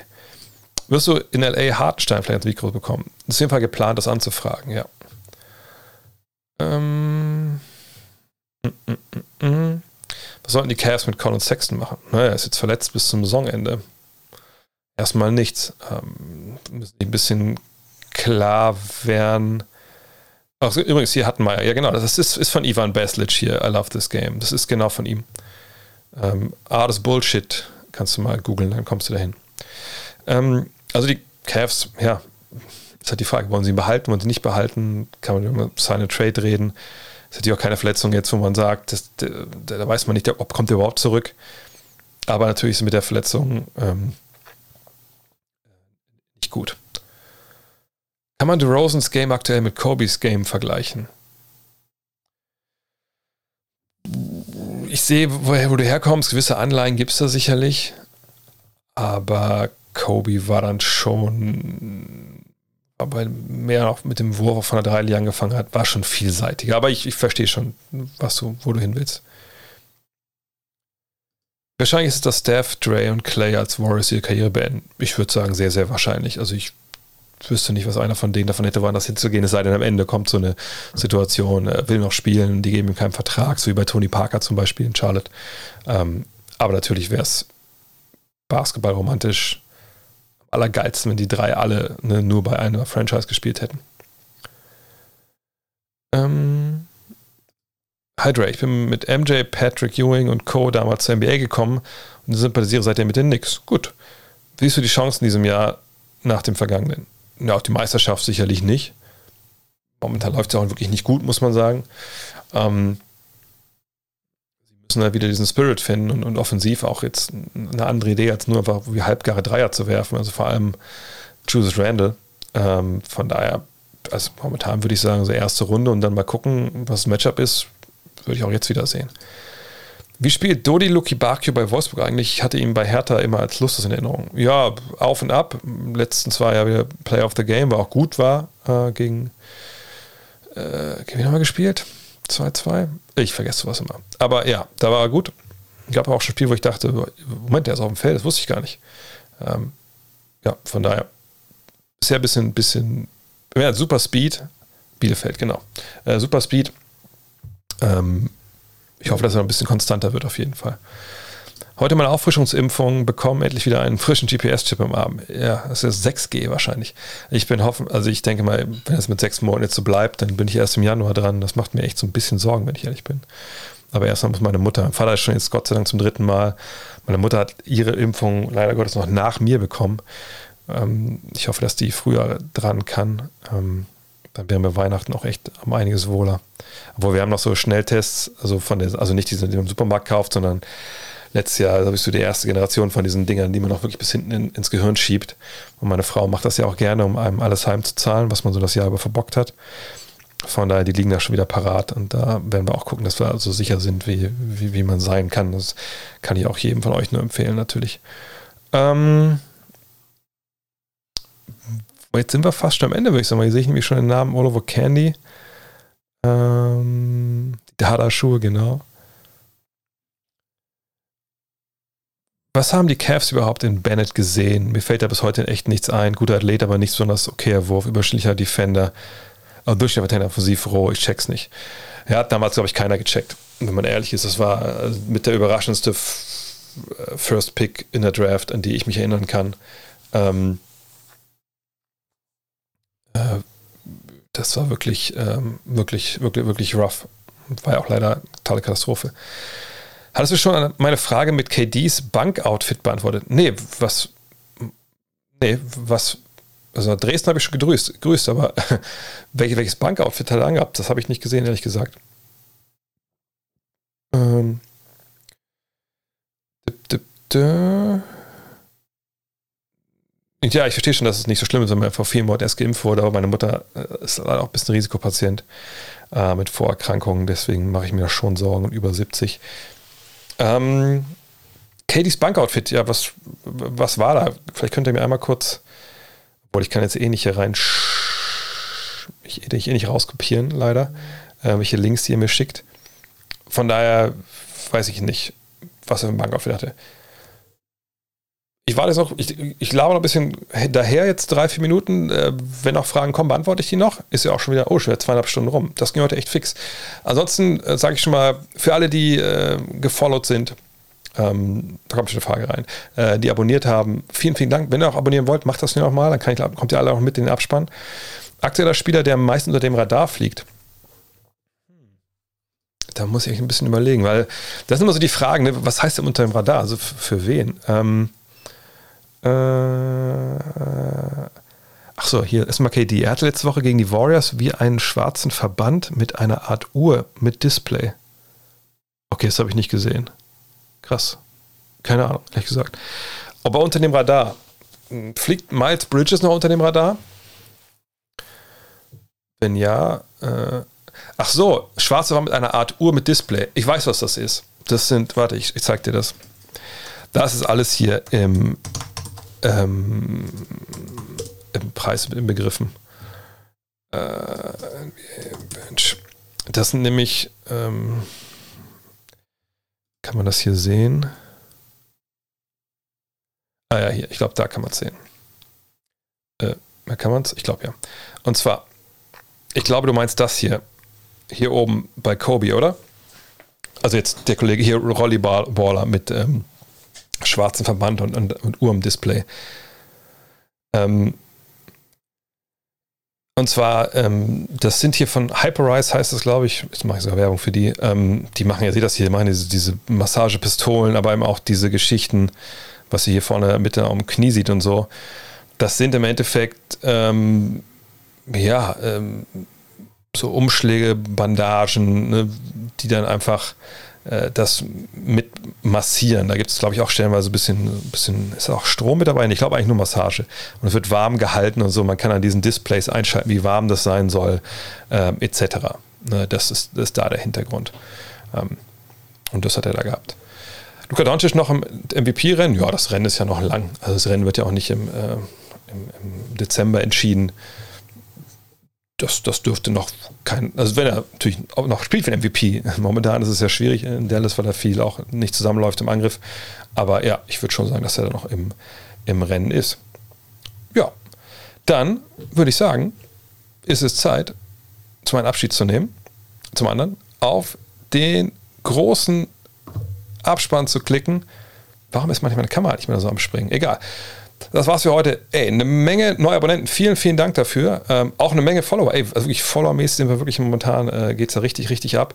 Äh, danke an alle, die gechattet haben. Danke an alle, die dabei waren. Ähm, wenn ihr nicht alles mitbekommen habt, ich lade es quasi direkt im Nachgang hier als, als Podcast hoch. Ähm, ich höre mir selber NBA-Podcasts an, aber wenig. Ähm, in der Regel höre ich mir äh, PTI an, ähm, NBA Daily, äh, nicht äh, ESPN Daily und dann ein bisschen Bill Sims, aber meistens immer Danach äh, gibt es einen Spieler, der aktuell wie Noah spielt. Ehrlich gesagt, nicht. Vielleicht ein bisschen Draymond Green, aber das Gewinnspiel. Oh, danke. Siehst du? Deswegen